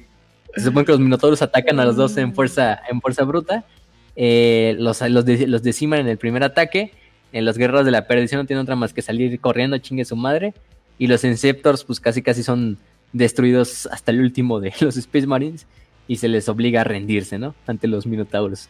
Eh, algunos sobreviven, eh, los Minotauros confiscan la mayor parte de las reliquias del capítulo y de las naves del capítulo. Eh, y eso también genera más problemas porque los Inceptors son muy, bueno, son descendientes de los Ultramarines, entonces son muy llegados a los Ultramarines, entonces los Ultramarines entran así como al quita, así de, no, que chingue su madre, ¿cómo te hacen eso? ¿Cómo le haces eso a mi primo, no? Así, o sea, eh, acaban de madrear a mi primo los Minotauros y ahí van los Ultramarines a meter mano, ¿no? Entonces, se hace un pinche desmadre ahí diplomático entre, entre este, entre, entre desmadre. Los Minotauros en su pinche autismo también van a Ultramar y hacen unas cuantas atrocidades. eh, y los Ultramarines para siempre les prohíben entrar en, en territorio de Ultramar. Eh, y se supone que todos los sucesores de los Ultramarines juran como venganza contra los Minotauros. No, es un puto desmadre. O sea, digo, la guerra era para calmar a los generales traidores de, de Macarius y todo, todo se pinche desemboca en un, en un desmadre. Los Ángeles Oscuros persiguen a bastante. Los Ángeles Oscuros, más que estar salvando la cruzada o acabando con esta herejía, también van ahí porque eh, eh, encuentran bastantes caídos de los Fallen y a Cypher y los van persiguiendo. Aunque un problema con lo que son los lobos espaciales evita que, que puedan capturar a los, a los caídos. ya sabemos, ¿no? Pinche autismo. Bueno, también los Minotauros, por ejemplo, destruyen al, al ejército, al onceavo eh, Armor Corps de, bajo, el comanda, bajo el coronel Lairas, que es uno de los coroneles antiguos de los generales de, de Macarius, lo destruyen. Los Minotauros hacen exterminatos sobre bastantes lugares. Eh, principalmente los que más hacen como de este pedo son los Minotauros. Llevan a cabo bastantes batallas, ¿no? En el planeta oceánico de, de Nereus también hacen una. Destruyen lo que es una compañía de paladines imperiales. Eh, ¿Y qué más? Y también la batalla de Deucalion. Eh, donde este. Como tal. Lo que hacen es. Eh, mm, Solon. Solon es el que se nombra posteriormente Señor de la Guerra. Después de Macarius. Por parte del Imperio. Él es el que también se le manda la cruzada, a la herejía macariana, pues, a calmar todo el pedo. Y en la materia de Eucalion, él es, eh, este, tiene que mandar una retirada. Y su ejército entero consistía de 30 regimientos de tres divisiones gigantescas. Y pues prácticamente se las ven malas contra las fuerzas traidoras en este planeta. Y tienen que irse replegando. Em, se hace un pinche completo caos en la retirada. Prácticamente la mitad de las naves de todo el ejército de Solon son destruidas. Se sufren este, bajas este, súper eh, super desmadrosas. Eh, hasta que llega el coronel Raven Morts del octavo de Necromunda, del regimiento de octavo de Necromunda. Y con, con lo que poco que puede, pues logra eh, organizar a los sobrevivientes. Em, y ordena que su octavo regimiento de Necromunda se quede a darle tiempo al, señor de la guerra solo, a que evacúe, mientras ellos se quedan a hacer el, el este, el, el last stand, ¿no? Las, arañas de Necromunda quedan haciéndose un last stand épico, en el cual finalmente todos fallecen, pero logran que de este Solon y sus tropas eh, abandonen, abandonen lo que es de Eucalion. No les va muy bien, pero las, el octavo de las arañas de Necromunda se queda ahí defendiendo el esfuerzo imperial, ¿no? Em, se supone que a final de cuentas, los 70 años llegan a un fin. Eh, Solon, el nuevo señor de la guerra, o el nuevo comandante solar, logra eh, finalmente ponerle un fin a esta herejía. La mayoría de los mundos que habían sido eh, conquistados por estos antiguos señores de la guerra de Macarius son pacificados y reincorporados al imperio. Entonces ahí puede ser otro también. Vamos a decir que a final de cuentas, si aunque se pasaron 70 años de anarquía, pues al final de cuentas la mayoría de estos planetas vuelven al redil. Entonces el legado de Macarius sigue vivo hasta el día de hoy, aunque bueno, no fue de la mejor forma, ¿no? No fue la mejor forma para acabar la, leyenda de un cabrón tan, tan enemigo como, es que, como Macarius. A menos que literalmente lo deifiquen, y pero, o sea, de manera, o sea, de manera propia, siempre pasa, después de que los grandes líderes se mueren, los pinches comandantes o los hijos empiezan a carnivelizar el imperio más no dar y, ahí queda un cadáver de lo que era. Literalmente me acabas de dar la historia de más de la mitad de las empresas de México, güey. oh, Dios mío, no contar, no contar los tres asesinatos de Bimbo, que Dios mío, un día no sé, hay que hacer una historia para aprietos de eso. La historia de Bimbo es de las historias más sanguinarias que he escuchado en toda mi vida. Es como que, oh, por Dios. Pero bueno, ya. Sí, o sea, y, está cagado porque pues, lamentablemente se acaba la herejía de Macario. Digo, la, cruzada macariana con un episodio como la herejía de, de Macarius. Pero pues bueno, la mayor parte de los generales pues son asesinados o encuentran su muerto durante esta herejía de cruzada.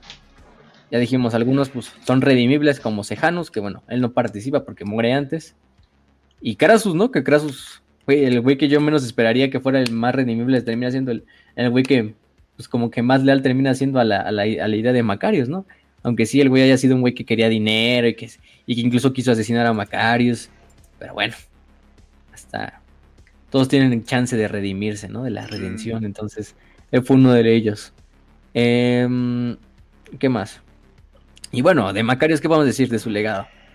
Sí, a lo mejor Macarius falleció, en, eh, asesinado, traicionado incluso por un imperio, eh, que él amaba, que él quería.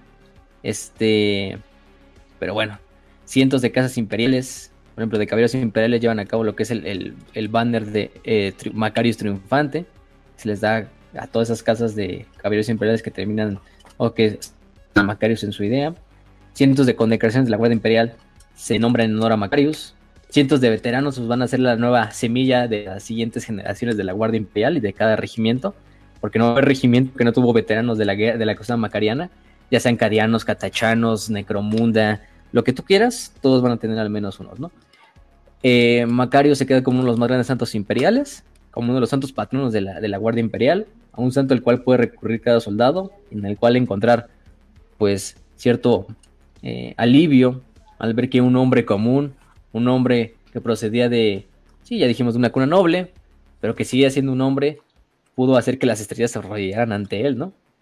Y que no lo detuvo más que la edad y la enfermedad, o sea, lo único que la pudo detener, no tuvieron que nerfear, ¿no? pues nadie se tuvieron que nerfear para, para, no, para que no desmadraran el or. Eh, entre ellos, pues Macarius, ¿no? Lamentablemente Macarius. Este, él fue uno de ellos.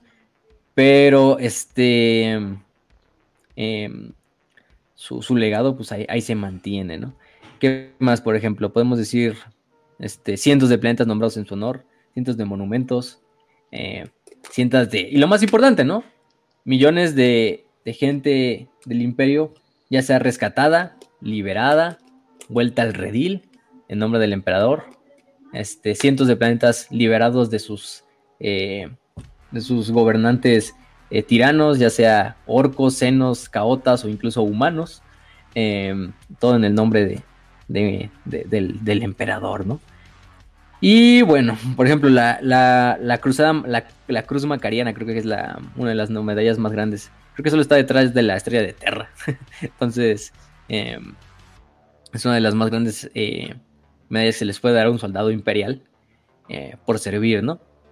Hay que decirlo también, y es uno de los episodios que no se sabe de, de, de la historia de Macarius, que Macarius eh, posteriormente es clonado, bueno, se logran sacar 500 clones de Lord Solar Macarius a la verga, en este, a través de un proceso conocido como la, la, la Afril Strain, que es como un tipo de, de subhumano. Es un proceso llamado Homo sapiens maledictus, en el cual se genera prácticamente a través de... Era como una iniciativa, un proyecto que tenían ciertos güeyes del imperio, que era crear a través de material genético de grandes héroes de la, de la historia imperial, clones, y esto era para hacer como nuevos super soldados, ¿no? Y uno de los principales como este métodos o de los cuales se sacó ADN fue de Macarius, porque, güey, pues si tienes 500 Macarius, que no puede lograr el imperio, ¿no? si un Macarius hizo eso durante su vida, durante sus 40 años de vida, clónalo 500 veces. Y se supone que con esto se iba a crear los perfectos soldados y super madre, pero bueno, este... em, lo importante es que finalmente no tienen éxito estos clones, aunque quedan algunos vivos por ahí. De hecho, uno de ellos es este, por ejemplo, uno llamado Lori, que era uno de los clones de Lord Solar Macarius, eh, que sale en las historias de, de los de los Last Chancers, que son unos un regimiento penal, la tercera legión penal, que ya la conocen. Lori era uno de estos clones y era uno de estos soldados de la treceava legión, legión penal. Em, aunque finalmente asesinado por un por un pinche demonio en una de las historias de la novela esta de Annihilation Squad. Pero muchos clones de, de, de, de Macarius quedaron ahí como en el. En lo ilegal, ¿no? Unos muertos, otros a lo mejor se escaparon y quedaron. Y por ahí habrá clones de Macarius que hasta llegaron a tener hijos, quizá. O sea, quién sabe, o sea, es un pinche desmadre todo bien cagado. Porque, pues, Macarius ahí quedó con sus clonecitos, pero. Pero, pero bueno. Em, y bueno, ya. Más para terminar el episodio ya, yo creo que sí. Bueno, fue un episodio hasta cierto punto corto. Lo que no, Ahorita enti- te lo lo que, terminamos grande. lo- lo que no entiendo es, o sea, ¿por qué? O sea, siempre intentan hacer los clones, pero, pero nunca les sale igual. O sea, ni con Beckwin le salió Sí, lo no, que no querían. O sea, nunca, o sea, no, o sea, nunca salen buenos. Lo que da a entender es de que, ah, no es solamente la genética, sino que hay algo más No, por ahí. ¿no? Ujú. El espíritu, es algo que no se replica, o sea. Ajá, exacto. Entonces, el alma. Esa alma se fue con Macarius cuando Macarius falleció en, en última Macaria, ¿no? Pero. Y es por eso mismo de que no, no se puede ser un hombre más grande como Macarius durante el resto de la vida, pero bueno. Mira, aquí hay unos de los cuantos paralelismos que hasta nos dicen entre Macarius y Alexander, ¿no? Nació en el año 356 del milenio 41. Y de hecho, este Alejandro nació en el 356 de antes de Cristo. El padre de de Macarios era conocido como Pela, que era la capital de la antigua Macedonia, el lugar donde nació Alejandro. El nombre de su mentor, que era Philips, era el nombre, bueno, el padre de Alexander y de, bueno, de Alejandro, y que en realidad era su, pues, también fue su mentor, era Filipo, que es Philip en inglés, Philips, Filipo II. Eh, una de sus primeras batallas fue la rebelión de Roxana. Roxana era la esposa de Alexander, este, o de Alejandro. Y también prácticamente la historia ya dijimos de cuando los, eh, los hombres de Alejandro se eh, no quieren cruzar lo del río Indo, es la misma historia de cuando no quieren ellos causar esta, esta idea. También la muerte de que Macarius termina falleciendo a causa de una fiebre eh, que contrae en un mundo o a través de esta fiebre norglita. Es la misma historia de que también, o la historia más aceptada es que Alejandro muere debido a una fiebre, probablemente malaria, que pues es el síntoma principal de la malaria, eh, que capta ahí en la India, que agarra en la India. Y de regreso ya en Babilonia, pues lo agarra y, y se muere a la chingada. Que yo creo que es, yo sí, yo veo esa historia como factible, porque pues, la pinche malaria. Pues, y sigue matando niños en África, como Sí. 200 millones de niños que no, que no mata Alejandro, ¿no? Entonces, pues sí, entonces, bueno, y menos en esa época donde no había una pinche, este, ivermectina y pendejadas, ¿no? en este caso, pero bueno, este, y pues al igual que Alejandro, pues sus generales empiezan a pelear y a dividirse el imperio de, este imperio que, aunque dura poco, pues es un imperio gigantesco, ¿no? Venía conquistando Macarios. Pero bueno, nada más para despedir la- el, este, el programa. No sé si quieren algo antes de decir, algo que les quede de, de Macarios, de esta historia. Eh, y ya nada más para decir la frase final, que es una frase de, de, de Macarios, una de sus más legendarias. Raz, Kench. A ver, este, pues miren banda, eh, creo que está muy claro lo que tengo que decir aquí. Cuiden un chingo con quién se juntan, güey. Cuiden un vergo con quién se juntan. Puede que parezca un amigo, pero resulta que el momento se puede querer coger a tu mamá y ahí ya no es tanto amigo, ¿verdad? Entonces ten mucho cuidado, amiguito. Oye, sí, Mucho eh, ojo, no. e- e- e- evitamos los mommy no. issues, evitamos cabrón los mommy issues que hubo con con este Alejandro Magno en esto. Qué bueno, la neta era de las cosas Muy más raras de la historia de Alejandro Magno. Si es que es real, a menos que un pinche historiador haya hecho, ah, chique su madre, también esto pasó. pero, pero sí. Eh, bueno, lo, lo que yo diría es de que eh, le capturaron, capturaron muy bien, o sea, como, o sea, lo que me gusta es de que después de la muerte de un grande, podremos decir que el emperador después, o sea, porque se muere el emperador y pues básicamente eh, la mayoría del imperio se transforma en, en- en lo que no debería de ser. Pero más personajes así me gustarían, o sea, sí me gustan, obviamente es 40k, o sea, me gusta, nos, nos encantan chingo los superhumanos que, que hay literalmente en ese mundo, las batallas de titanes literalmente, eh, pero me gustan estos personajes eh, humanos que tienen un chingo de voluntad, aunque de las primeras artes que había de Commander, no, bueno, no lo puse en el rol porque se me hace horrible, pero pinche cuello horrible que se le ve a la verga. y el bastón, ay, ahorita sí quiero decirlo así. Y el bastón parece que lo trae a él con, con una calva, o sea, no, no, no, son un pinche horror de, ya, definitivamente ya luego lo mejoraron bastante. Pero lo que es, ah, y el, creo que sí estoy enseñando la mini en el rol. Eh, pero la mini también está bastante, bastante chida. No sé qué clase de mejoras te pueda dar en el juego de mesa. No sé si está demasiado P. Es como, pero bueno, hay primarcas, entonces me imagino que hay algo como parecido. Pero me gustó mucho como, o sea, sí es una, o sea, sí es una calca completamente de lo que es eh, la vida de Alejandro Magno, pero está chido que agarran como que estas figuras eh, y como que le suban así de, oye, pero ¿qué pasaría si estuvieran acá? Obviamente ya tenemos pues, Taikan, o sea, tenemos un chingo de figuras que son claramente como que previos emperadores, reyes, warlords, eh, etcétera, etcétera. Pero también me agrada la idea de que, oye, ¿y qué tal si en este universo sí hay como que reencarnaciones o algo por el estilo? Entonces sí me gustaría más como eso, pues, para agregarle todavía más desmadre. O sea, sí estaría, sí estaría padre eso de, de estos literales eh, santos en vida, no sé. O sea, la neta sí me agrada bastante. Está muy épico el pinche mensaje, o sea, al final sí es casi una calca de, de la historia de Alejandro, que también es una historia muy chingona, al final de cuentas, la historia de Alejandro. Sí. Cabrón. Un güey que a sus 18 años, pues, está conquistando medio mundo, güey. Esos son los pinches hombres que cambian la historia y no mamadas. O sea, esos sí son pinches, sí son pinches seres humanos y no mamadas. O sea, sí son gente que tendrían que tener como ídolo, gente que nos escucha, las grandes eh, hombres y mujeres de la época y de la, y de la historia. Eh, no solo, ni del, del pueblo que sea, ¿eh? No- ya sean griegos, romanos, americanos, lo que tú quieras, cualquiera, o sea, inclusive si no estás de acuerdo con lo que pensaban ni nada, pues sabemos reconocer, ¿no? Cuando, cuando una persona pues deja atrás todo lo, mundano de este, de este plano y dice, yo voy a labrar mi pinche legado a través de, de la sangre, de la conquista, de dejar un pinche legado para mis hijos y para las siguientes miles de generaciones que van a acompañar. Y es lo más importante, ¿no? A final de cuentas es lo que nos diferencia de los, de los animales, ¿no? ¿Qué hay diferencia entre un puerco y nosotros, ¿no? Todos comemos, cagamos y cogemos, ¿no? Pero, este, pero solo nosotros podemos llegar a la grandeza, ¿no? Y labrar un legado que perdure las generaciones, ¿no? Yo creo que eso es lo más importante eh, para todos, o sea, llevar a cabo tu voluntad en este plano. Y como lo hemos dicho, ¿no?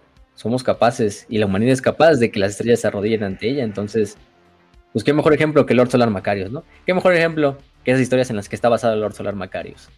Y en el contexto de Warhammer 40.000, pues no necesita ser un primarca, no necesita ser un Sí, o sea, no necesita ser el Apunten para lograr Apunten alto cuando estén hablando de sus ídolos. O sea, si me dicen un TikToker, o sea, neta que voy a pensar lo menos de ustedes.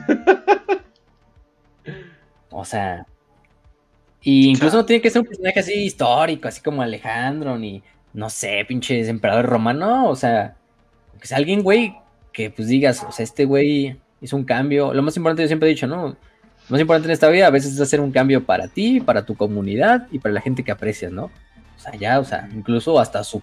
No sé, si admiran a su padre por hacer haber hecho eso, o haber sacado a su familia de la pobreza, eso, pues ya, güey, eso sí vale la pena, no pendejadas como, no, güey, es que un güey en TikTok, un güey en Facebook, un güey que, no, es que el Master Muñoz, güey, es mi ídolo, chinga tu puta madre.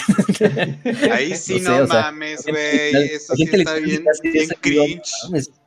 Al Chile sí, sí eres, sí eres humano, güey, así te puedo llamar humano, güey. O sea, no mames. Pero bueno, o sea, cada quien, cada quien se mete su pinche desmadre. Pero bueno, o sea, Macarius es ese ejemplo, ¿no? De que eh, cualquier hombre, ¿no? Por más insignificante que sea, eh, puede cambiar toda la pinche historia, ¿no? En, en solo cuestión de segundos, ¿no? Cuestión de unos cuantos años, ¿no? Macarius la cambió en ocho. Que él les evita que ustedes la cambien en ese mismo tiempo, ¿no? Obviamente no les digo, conquisten la galaxia, ¿no? Porque pues, eso no se puede ahorita. este, pero no sé, güey, hagan algo que, que por lo menos quede en la memoria de, de los que crean más cercanos y de, y de su gente. Entonces, pues eso es lo importante de la historia de Macarius. Es lo que me gusta. De las historias de Warhammer, o sea, por lo general casi todos manejan este, est- este estilo, ¿no? De o sea, al final de cuentas el mensaje yo creo de Warhammer es que eh, no hay nada más fuerte en el universo que la voluntad del hombre, ¿no? Entonces eso es lo más, lo más bonito de la historia, el mensaje más grande de la historia de Warhammer 40.000. O sea, ni siquiera los dioses del pinche in- del infierno mismo son capaces de, de doblegar la voluntad humana hasta el máximo punto, ¿no? O sea, al final de cuentas es lo, lo interesante. Y nada más para despedir el programa, ¿no? Hay varias frases de, de Macarius que me quisiera decir, muy, muy buenas. Hay una que es, el significado de la victoria no es simplemente derrotar a tu enemigo, sino destruirlo, erradicarlo por completo de la memoria viva, no dejar ningún vestigio de sus esfuerzos, aplastar su logro y eliminar todo registro de su propia existencia. De esa derrota ahí no hay recuperación. Ese es el significado verdaderamente de la victoria. Oh. Eh, hay otras, ¿no? Este, paz. No puede haber paz en estos tiempos. Este. Hay otra que también está muy, muy cabrona y que me gusta un chingo de, de Macarius. Que es esta de. Aquí está. ¿Me preguntas cuándo estará terminada esta gran y noble obra nuestra? Les digo que tendrá su fin solo cuando hayamos dividido cada cosa sensible en este vasto y amplio cosmos, en uno de los dos órdenes primarios y separados de la existencia: los justos y los muertos. Ay, cabrón. Este, este, para Macario solo hay dos, dos seres de este pinche universo, los justos y los muertos. Entonces, este. Y la frase ahora sí con la que. de- y hay más frases, ¿no? Hay otras muy, muy épicas, pero la frase con la que. con la que despedimos este programa y con la que despedimos este episodio de, de Lord Solar Macarius es la siguiente. ¿Cuál es el arma más poderosa de la humanidad? ¿Los dioses máquina del Adeptus Mechanicum? No. ¿Las legiones astartes? No. ¿El tanque? ¿El rifle láser? ¿El, el puño? No, nada de eso. Solo el coraje, y el coraje por encima de todos, es el arma más poderosa de la humanidad. Entonces, con eso despedimos el programa. Eh, les recomendamos que lean las novelas de, de, de la, del ómnibus, bueno, de la trilogía de, de la Cruzada Macariana. Estas ya están en el, en el canal. Si saben inglés, pues bien. Si no, pues se van a tener que esperar un día que hagamos una, una- un resumen de cada una o hagamos un club de lectura de cada una, pero. Pero pues no. Va a faltar mucho. Ya tenemos este pinche episodio que creo que resume muy bien todo lo que es la cruzada macariana, que que es un episodio eh, épico, un, un episodio eh, cortito, sí, pero a veces las historias más grandes de la humanidad brillan eh, tan rápido como el ave fénix, ¿no? Y en, un, en una milésima de segundo, pues se apagan. Pero es lo grande, lo grande de esas historias, ¿no? Pinche fácil. Dura poco, pero Hacemos es- un es- programa es del tamaño. glorioso. Hacemos un programa del tamaño de la película de Titanic, así de episodio corto. Un episodio corto, un episodio corto ya para estándares de nuestras cuatro horas. Sí, obviamente. Estamos acabando antes de las 10, ya es un programa corto, gente. Che, Esta es cápsula. Che, Esta es cápsula de, de. Esta se va a ir a los Patreons directa. Sí, no mames. Sí, guárdenlo, Ah, guárdenlo, manda. Ya, ya. Vamos, vamos a poner en privado el canal. Pero bueno, eh, muy bien, muy bien. Bueno, entonces eh, con eso pasamos a nuestra siguiente sección. Eh, espero que la vayan a disfrutar. Y si ustedes mandan sus preguntas, nosotros se las contestamos. Pero si son Patreons en específico, se las contestamos mucho más rápido y mucho más seguro, eso sí. Pero bueno, Demorador del Abismo, vamos a la primera. 5 de 5 sabemos que en los eventos de la última novela de los Templarios Negros hubo una purga de Space Marines primaris dentro de la cruza. La pregunta es, eh, ¿creen que esto abra con H la posibilidad de más enfrentamientos entre Marines clásicos y primaris? Eh, yo digo que va a ser de los eh, conflictos más grandes, definitivamente. Porque, o sea, eso de que ya introdujeron un nuevo tipo de Marine y está más chido. Yo creo que incluso va a haber algún tipo de Marines Firstborn que estén como renegados eh, y estén ahí como que, y ahí se pueden armar otras historias, eh, etcétera, etcétera. Entonces, eh, hay mucho. Es que pues, con el conflicto se arman chidas historias, entonces sí, definitivamente ahí le puedes dar mucho. Entonces sí, tal vez no sé, hay alguna todos tienen que ser primaris, ¿no? Y otros, pero no queremos ser primaris, ¿no? Y cosas por el estilo, ¿no? Obviamente los Ultramarines ya estaban formados desde antes, ¿no? Pero estaría chido.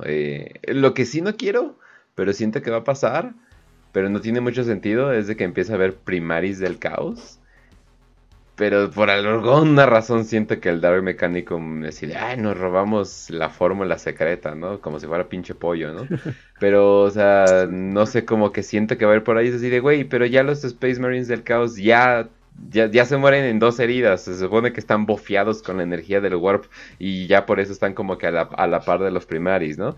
Pero es como que, ugh, ok, pero pues bueno, eh, hay, hay un lugar para, hay un lugar definitivamente para dar cabida a este tipo de conflicto y, y yo, bienvenido, bienvenido a todos los tipos de conflictos a Warhammer. Ujú. Ujú.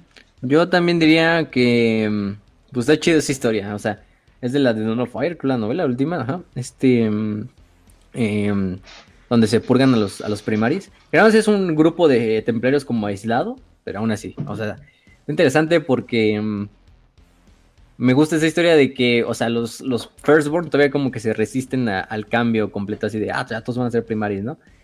Eh, y está muy cagado así de que templarios así de, ¿quién lo podría hacer, no? ¿Quién, ¿Quién te esperarías que hiciera este pinche hacer de esto de matar a tus primaris? Pues sí, güey, o sea, o son los desangradores, digo, los Ah. desgarradores de carne, o los pinches templarios negros, o sea, uno de esos dos a huevo. Tenía que hacerlo y fueron los templarios negros. Entonces, cuando lo leí, pues no me sorprendió, güey, porque dije, a huevo, güey, o sea, está chido ese pedo. Pero, pues, abre la posibilidad de que, a que haya más de estos accidentes, y eso también le da un poquito de, de sabor al, al lore, ¿no? Porque ya no nada más así de que, ah, sí, todo sea como tal reemplazado por el pinche primaris. Pero, pero bueno, o sea, es lo, lo bonito. Muy bien, muy bien. Sí. Ah, ¿tú vas a decir algo? Eh, pues es que, no sé, iba a decir que, de hecho, inclusive hasta los custodes han tenido que purgar primaris por un pedo de que resulta que no eran tan leales como se pensaba. Entonces, a lo mejor en una de esas Cage, y sí hay que eh, primaris para el caos, porque hay que vender un chingo de miniaturas, Cage. Hay que Ah, vender miniaturas. Sí, cierto. No, sí, eso cierto. nunca va a pasar, güey, porque ya está, ya las, las miniaturas de los de los Cage Space Marine ya están como hasta escaladas para que sean iguales a los de los primaris. Eso significa que probablemente nunca saquen primaris. Entonces, No, y, y, bueno, Es y- algo. y mucha gente no entiende por qué están estos primaris así de, güey, pero si la tecnología se supone que ni debe de avanzar y cosas por el estilo. Fue más que nada una excusa porque los Space Marines desde el principio del juego no estaban a la... a- al nivel que se supone que, que tenían que estar en el lore, ¿no? Entonces, ni siquiera de tamaño. o sea, ponías un guardia y un firstborn y es como, no mames, ni siquiera está tan alto, ¿no?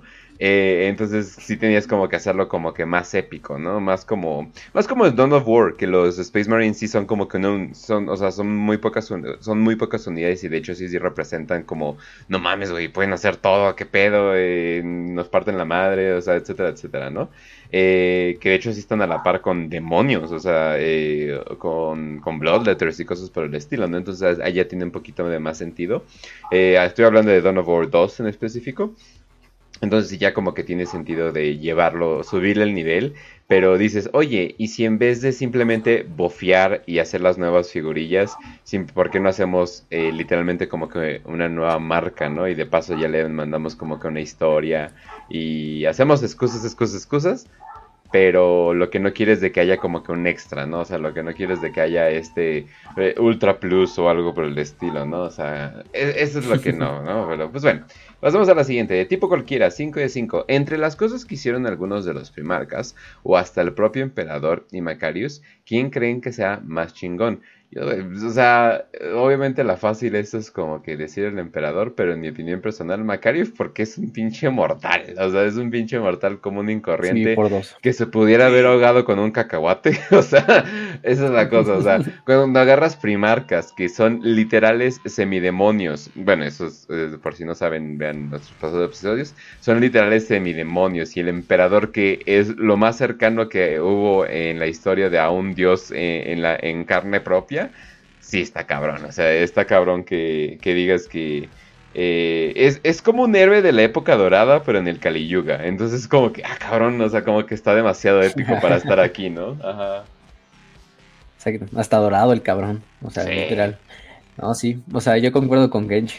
Todavía veo con más mérito la idea de, de Solar, de Macarius. Porque pues ya lo dijimos, güey, es un hombre, es un hombre de carne y hueso, un hombre eh, común y corriente, ¿no? Que logró lo, lo virtualmente imposible, ¿no? Y que solo él mismo, ¿no? Dijo, lo único que me detiene de lograr pues prácticamente la pinche conquistar esta galaxia es mi propia calidad, cualidad humana, ¿no?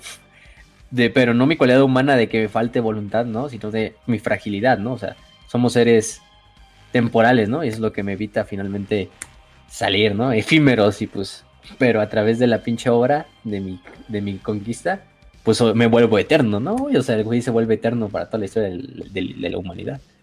Entonces, sí, o sea, pinche personajazo que, que se aventaron, eh, basado en otro personajazo de la vida real. Eso es lo, lo chingón de, de, de Macarius. Pero bueno. Sí, sí, sí. Pero bueno, vamos a la. Vamos, vamos a hacerle así un comercial como ese comercial que le hizo una vez a Adidas de... ¿Nunca lo vieron? Ese de Alejandro Magno.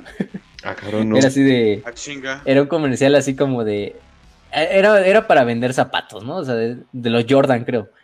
Pero venía una basquetbolista gringa, o sea, una negrilla. Y decía...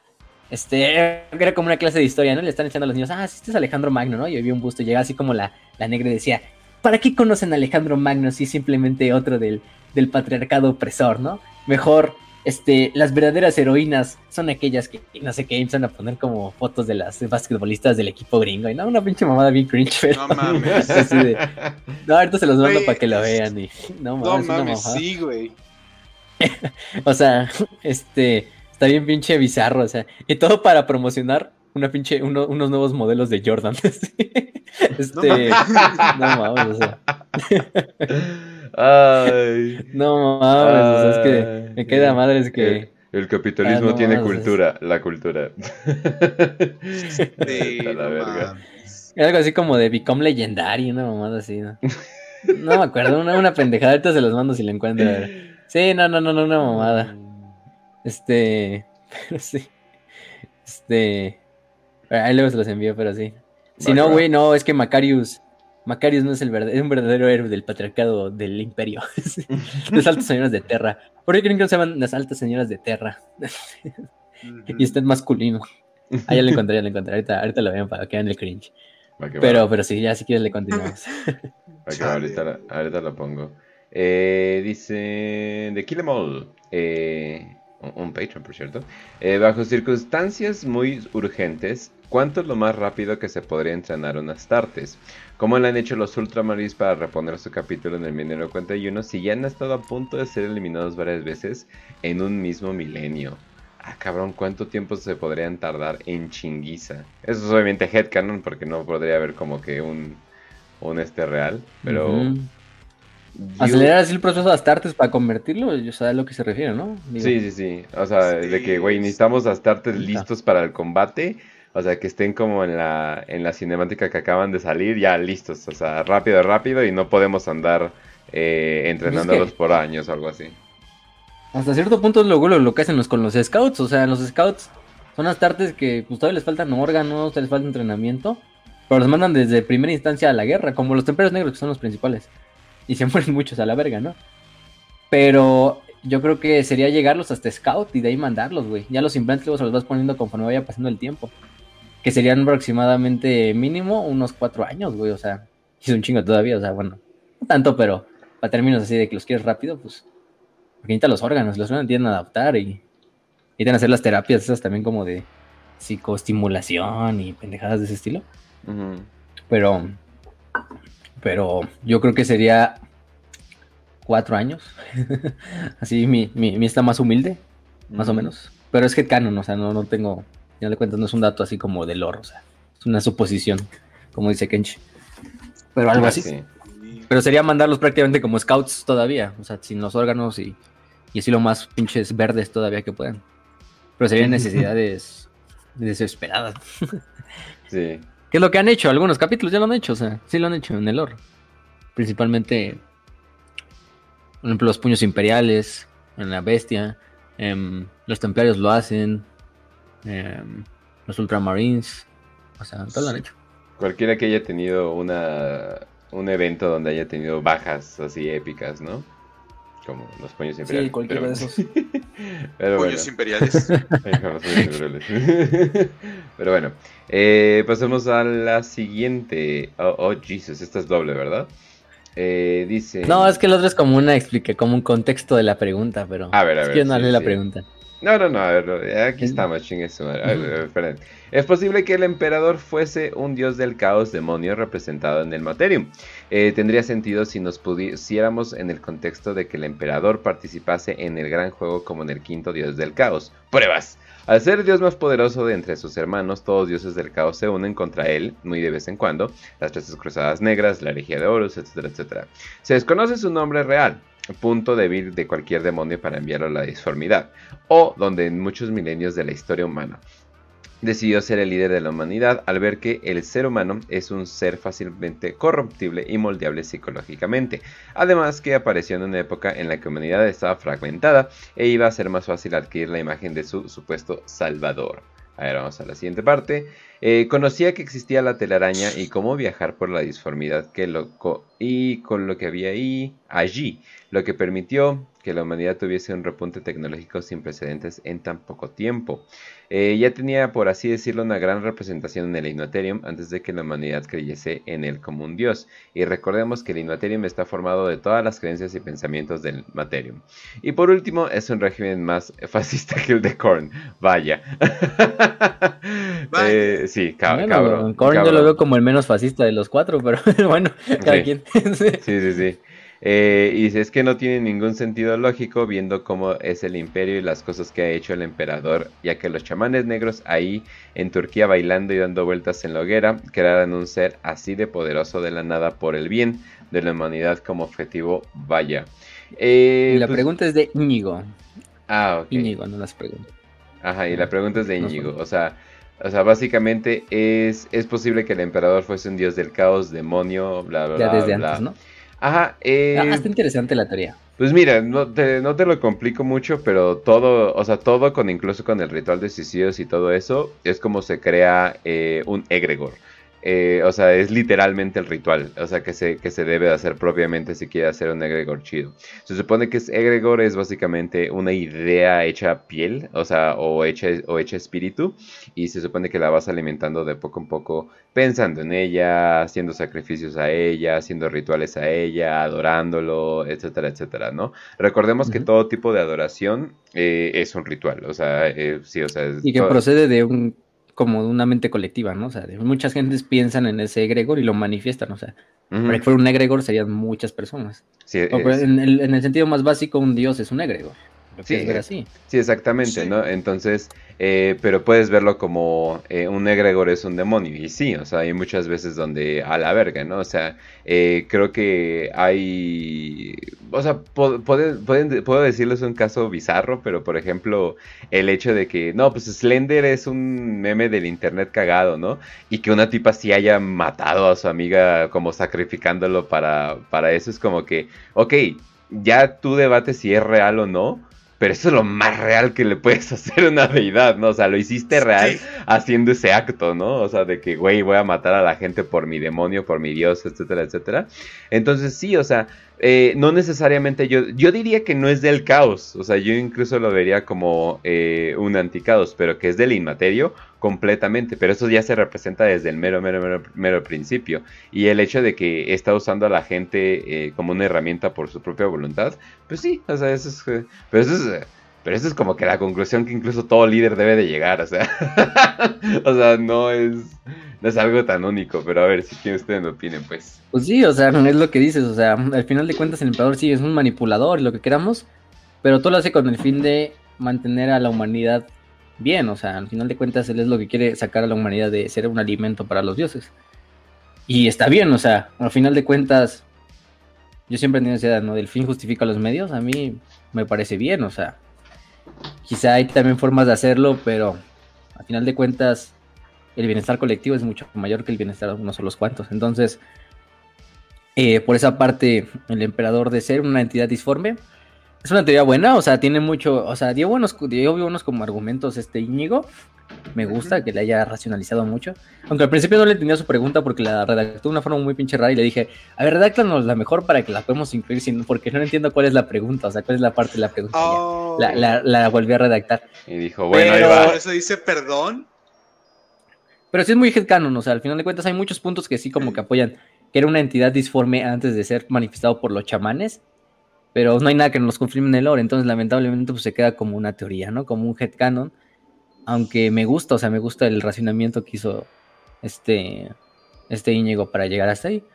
Yo me iría más por la idea de que sí es una manifestación de los psíquicos y de la voluntad humana en un solo ser, en un ser físico y, psíquico. Pero pues esa idea de que es un quinto dios del caos, que es el quinto hermano en discordia, digamos, que se quiere separar de los otros cuatro, pues está chido también el concepto, o sea, no, no tampoco se me hace muy, muy lejos de, de algo que podría llegar a en un punto a ser real. Pero pues lamentablemente no hay nada confirmado, entonces es que ¿no? Ujú. Ujú. ¿Tú, Raz? Pues. No, es que ustedes ya lo dijeron básicamente, güey. O sea, lo que más podría decir es. Ah, pues piénsalo como una forma de. de hacer tu propia. tu propia voluntad manifestarla en la realidad, ¿no? Lo que es como la base fundamental de lo que es la magia. Pero ustedes ya lo representaron perfectamente, entonces. Solo eso. Ok, muy bien, muy bien. Básicamente, eh, sí, eh, por ahí vas, muy bien. Eh, y lee, ¿cómo se llama? Ah, mi libro, ahorita te lo busco, pero es un libro de Alistair Crowley. Luna de. Plutón. que básicamente sí, eh, que básicamente te explica básicamente explica todo lo que todo lo que estás diciendo porque te enseña cómo crear este este dios falso. Se supone y estas son las palabras de Alistair Crowley eh, se supone que los judíos eh, lo hicieron eh, con Jesús haciendo agarrando un güey mágico bueno un mago callejero que fue ejecutado cómo se llama por eh, o sea, como casi una burla haciéndolo el Mesías, y así Alistair Crowley lo hizo con una rana, igual crucificándola y cosas por el estilo. Eh, lo cual que cagado que luego unos años después eh, un cierto foro tenga como deidad a, una rana, ¿verdad? Pero bueno, entonces tal vez, tal vez sí funciona. Pero se supone básicamente te enseña a crear como que estas deidades falsas, ¿no? O sea, falsas bajo muchas comillas porque hasta dónde ya llega a ser falso, ¿no? Eso es lo que te recomendaría leer, ahorita te lo paso, pero bueno. Eh, Vamos a la siguiente que sería... sea, te puedes crear tu tulpa antes de crear tu egregor, pero pues, Ándale. mejor no. Ah. Sí. No, porque te va a pasar, luego te va a pasar como las pinches K-popers que andaban ahí y valen- sí, no. Ah, la masita. Chingó su madre. Ay, la ma- ¿por qué la masita está hablando en pinche noquiana? No, sí, valió verga. Eh, pero sí, banda, eh, es Einstein, bueno, más bien las leyes de la física es de que la energía eh, se recicla y no quiere saber de dónde viene reciclado alguno de la energía. Entonces no, no anden con esas mamadas. Pero bueno, eh, vamos a la siguiente de Agroman Sensei. Dice, ¿qué pasaría si un Eldar le rezara y creyera en el dios emperador? Un Explota Eldar. verga.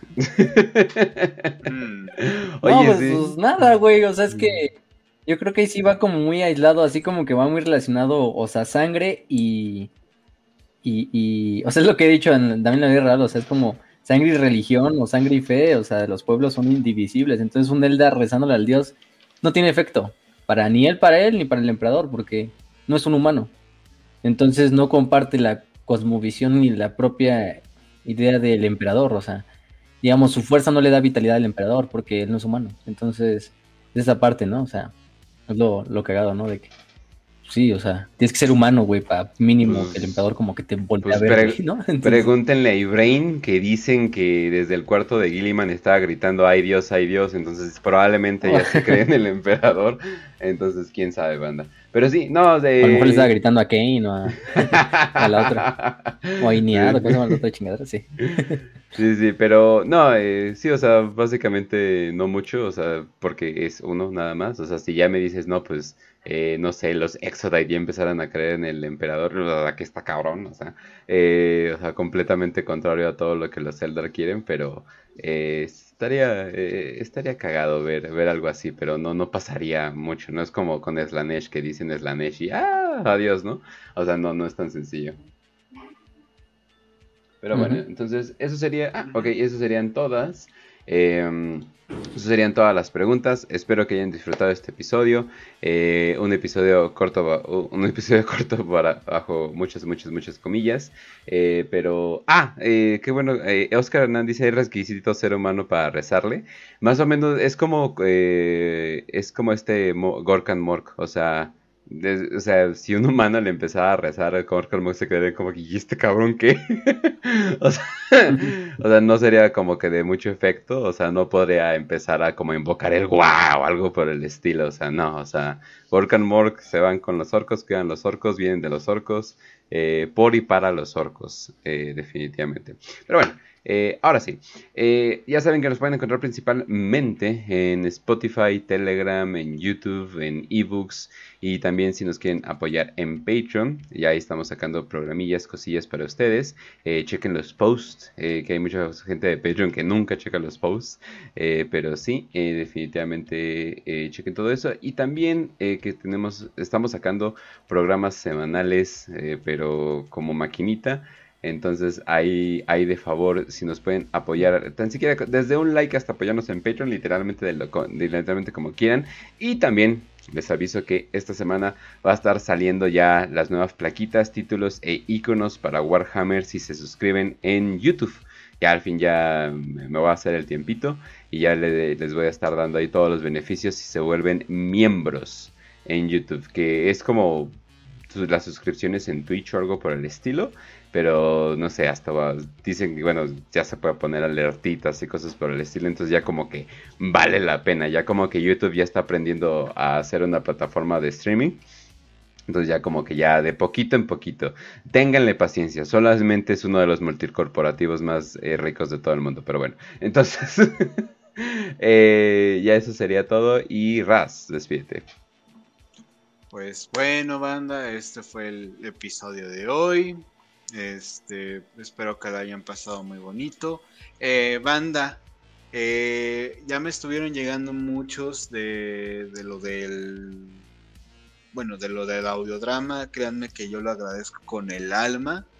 Pero, este, obviamente, pues ya como son muchos, quedan pocos espacios si quieren comunicarse conmigo para esto, para participar o algo así, también les tengo que avisar. Eh, se va a venir un examen medio complicadón, así que tuve que detener esta parte de la edición y escritura por un par de días. Pero no se apuren, como para mediados de septiembre ya debería de estar bien. Eh, yo les estaría enviando las, las líneas, los diálogos. Créanme que yo agradezco muchísimo con toda el alma la participación. Y este voy a, voy a parar un poquito, voy a tardarme un poquito más de lo que yo esperaba, pero espero que todo salga bien. Este, y eso, más que nada. O sea, les quiero agradecer mucho la participación, que estén ahí, que se hayan comunicado conmigo. Por favor, si me mandaron mensaje o algo así y no lo pude ver por cualquier eh, X razón, eh, etiquétenme en el grupo o mándenme mensaje por eh, Twitter. Ustedes traten de contactarme y yo con mucho gusto hay veces que no checo el teléfono tanto como quisiera, entonces porfa, tengan eh, un poquito de paciencia y una disculpa si es así. O si no, mándenos Eh, mensaje a nosotros, lo redirigimos. a- Ajá, y, y me dan mis zapes y ya me dicen qué onda.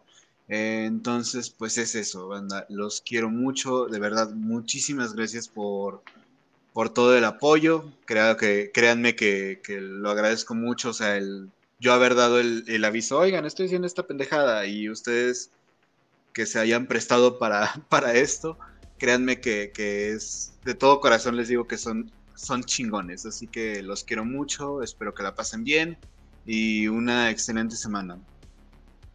Así es. Sí. Perfecto. Ay, ay, el último 5 de 5 de Java, eh, tú lo hiciste y tú vas Bueno, tú ese, sabes- ese- ese no creo que. y tú sabes- no lo voy a decir, de- no lo voy, a- no lo voy a decir, y pocos se saben, y poquitos se saben el hack, y ahorita estoy viendo las hack. views, y se quedan poquitos, literalmente menos Sí. de 5 de ustedes saben el hack, entonces, eh, eh, estás rompiendo, estás rompiendo, estás rompiendo la Matrix, Java, Lo estás, que te dije, güey. estás rompiendo la Matrix, eh, a veces lo hago para... Podría ser el próximo Solar Macario Java. Entonces, tenlo en mente. ¿Recuerdas que yo te dije justamente eso, güey? Hace un chingo. Creo que fue Sí, pero es- igual eh, pero es un hack. Ya, ya. Solo, so- solo algunos lo han descubierto. Sí, exacto, Sí, sí, sí. poquitos. De todas formas se va a estrenar el viernes, que por cierto, el viernes al parecer ustedes prefirieron que los estrenara, lo cual confirma de teoría que no salen los viernes. ¿no es cierto? ya, ya, Ah. los va a dejar de bolear, los va a dejar de bolear, pero bueno. Yo tampoco salgo los viernes, bueno, yo salgo los sábados, así que lo- no, no, no, no tengo nada en contra de Y yo tampoco, güey. Yo Mm. saliendo del hospital en chinga a mi casa, güey, a descansar, no mames, que pinche. Eh, Ya el sábado ya es cuando te pones bien, güey. Te recuperas. Pero, Tiene lógica. Sí, eso pero de- bueno, eso de- entonces. Eso, eso de salir de la chama luego, luego, ok, lo entiendo si te quieres coger a, a tus como co- compañeras de trabajo o algo por el estilo, pero, ay no, qué hueva, luego es como que no mames, quiero llegar, jugar algo y irme y, y dormirme a la verga. A lo ¿no? mejor a comer, güey, ya de ahí yo me voy a, mi- a la verga, pero así, o sea, lo Ajá, máximo, güey. Pero ya Entonces- peda para terminar en hotel es como, güey, qué valiente eres. Sí, un casito, un casito del Toño para, para llegar ya comido a mi casa y jetear, güey. ah, Entonces- sí, no, sí, ajá. Sí, sí, sí. Yo aplico esa luego.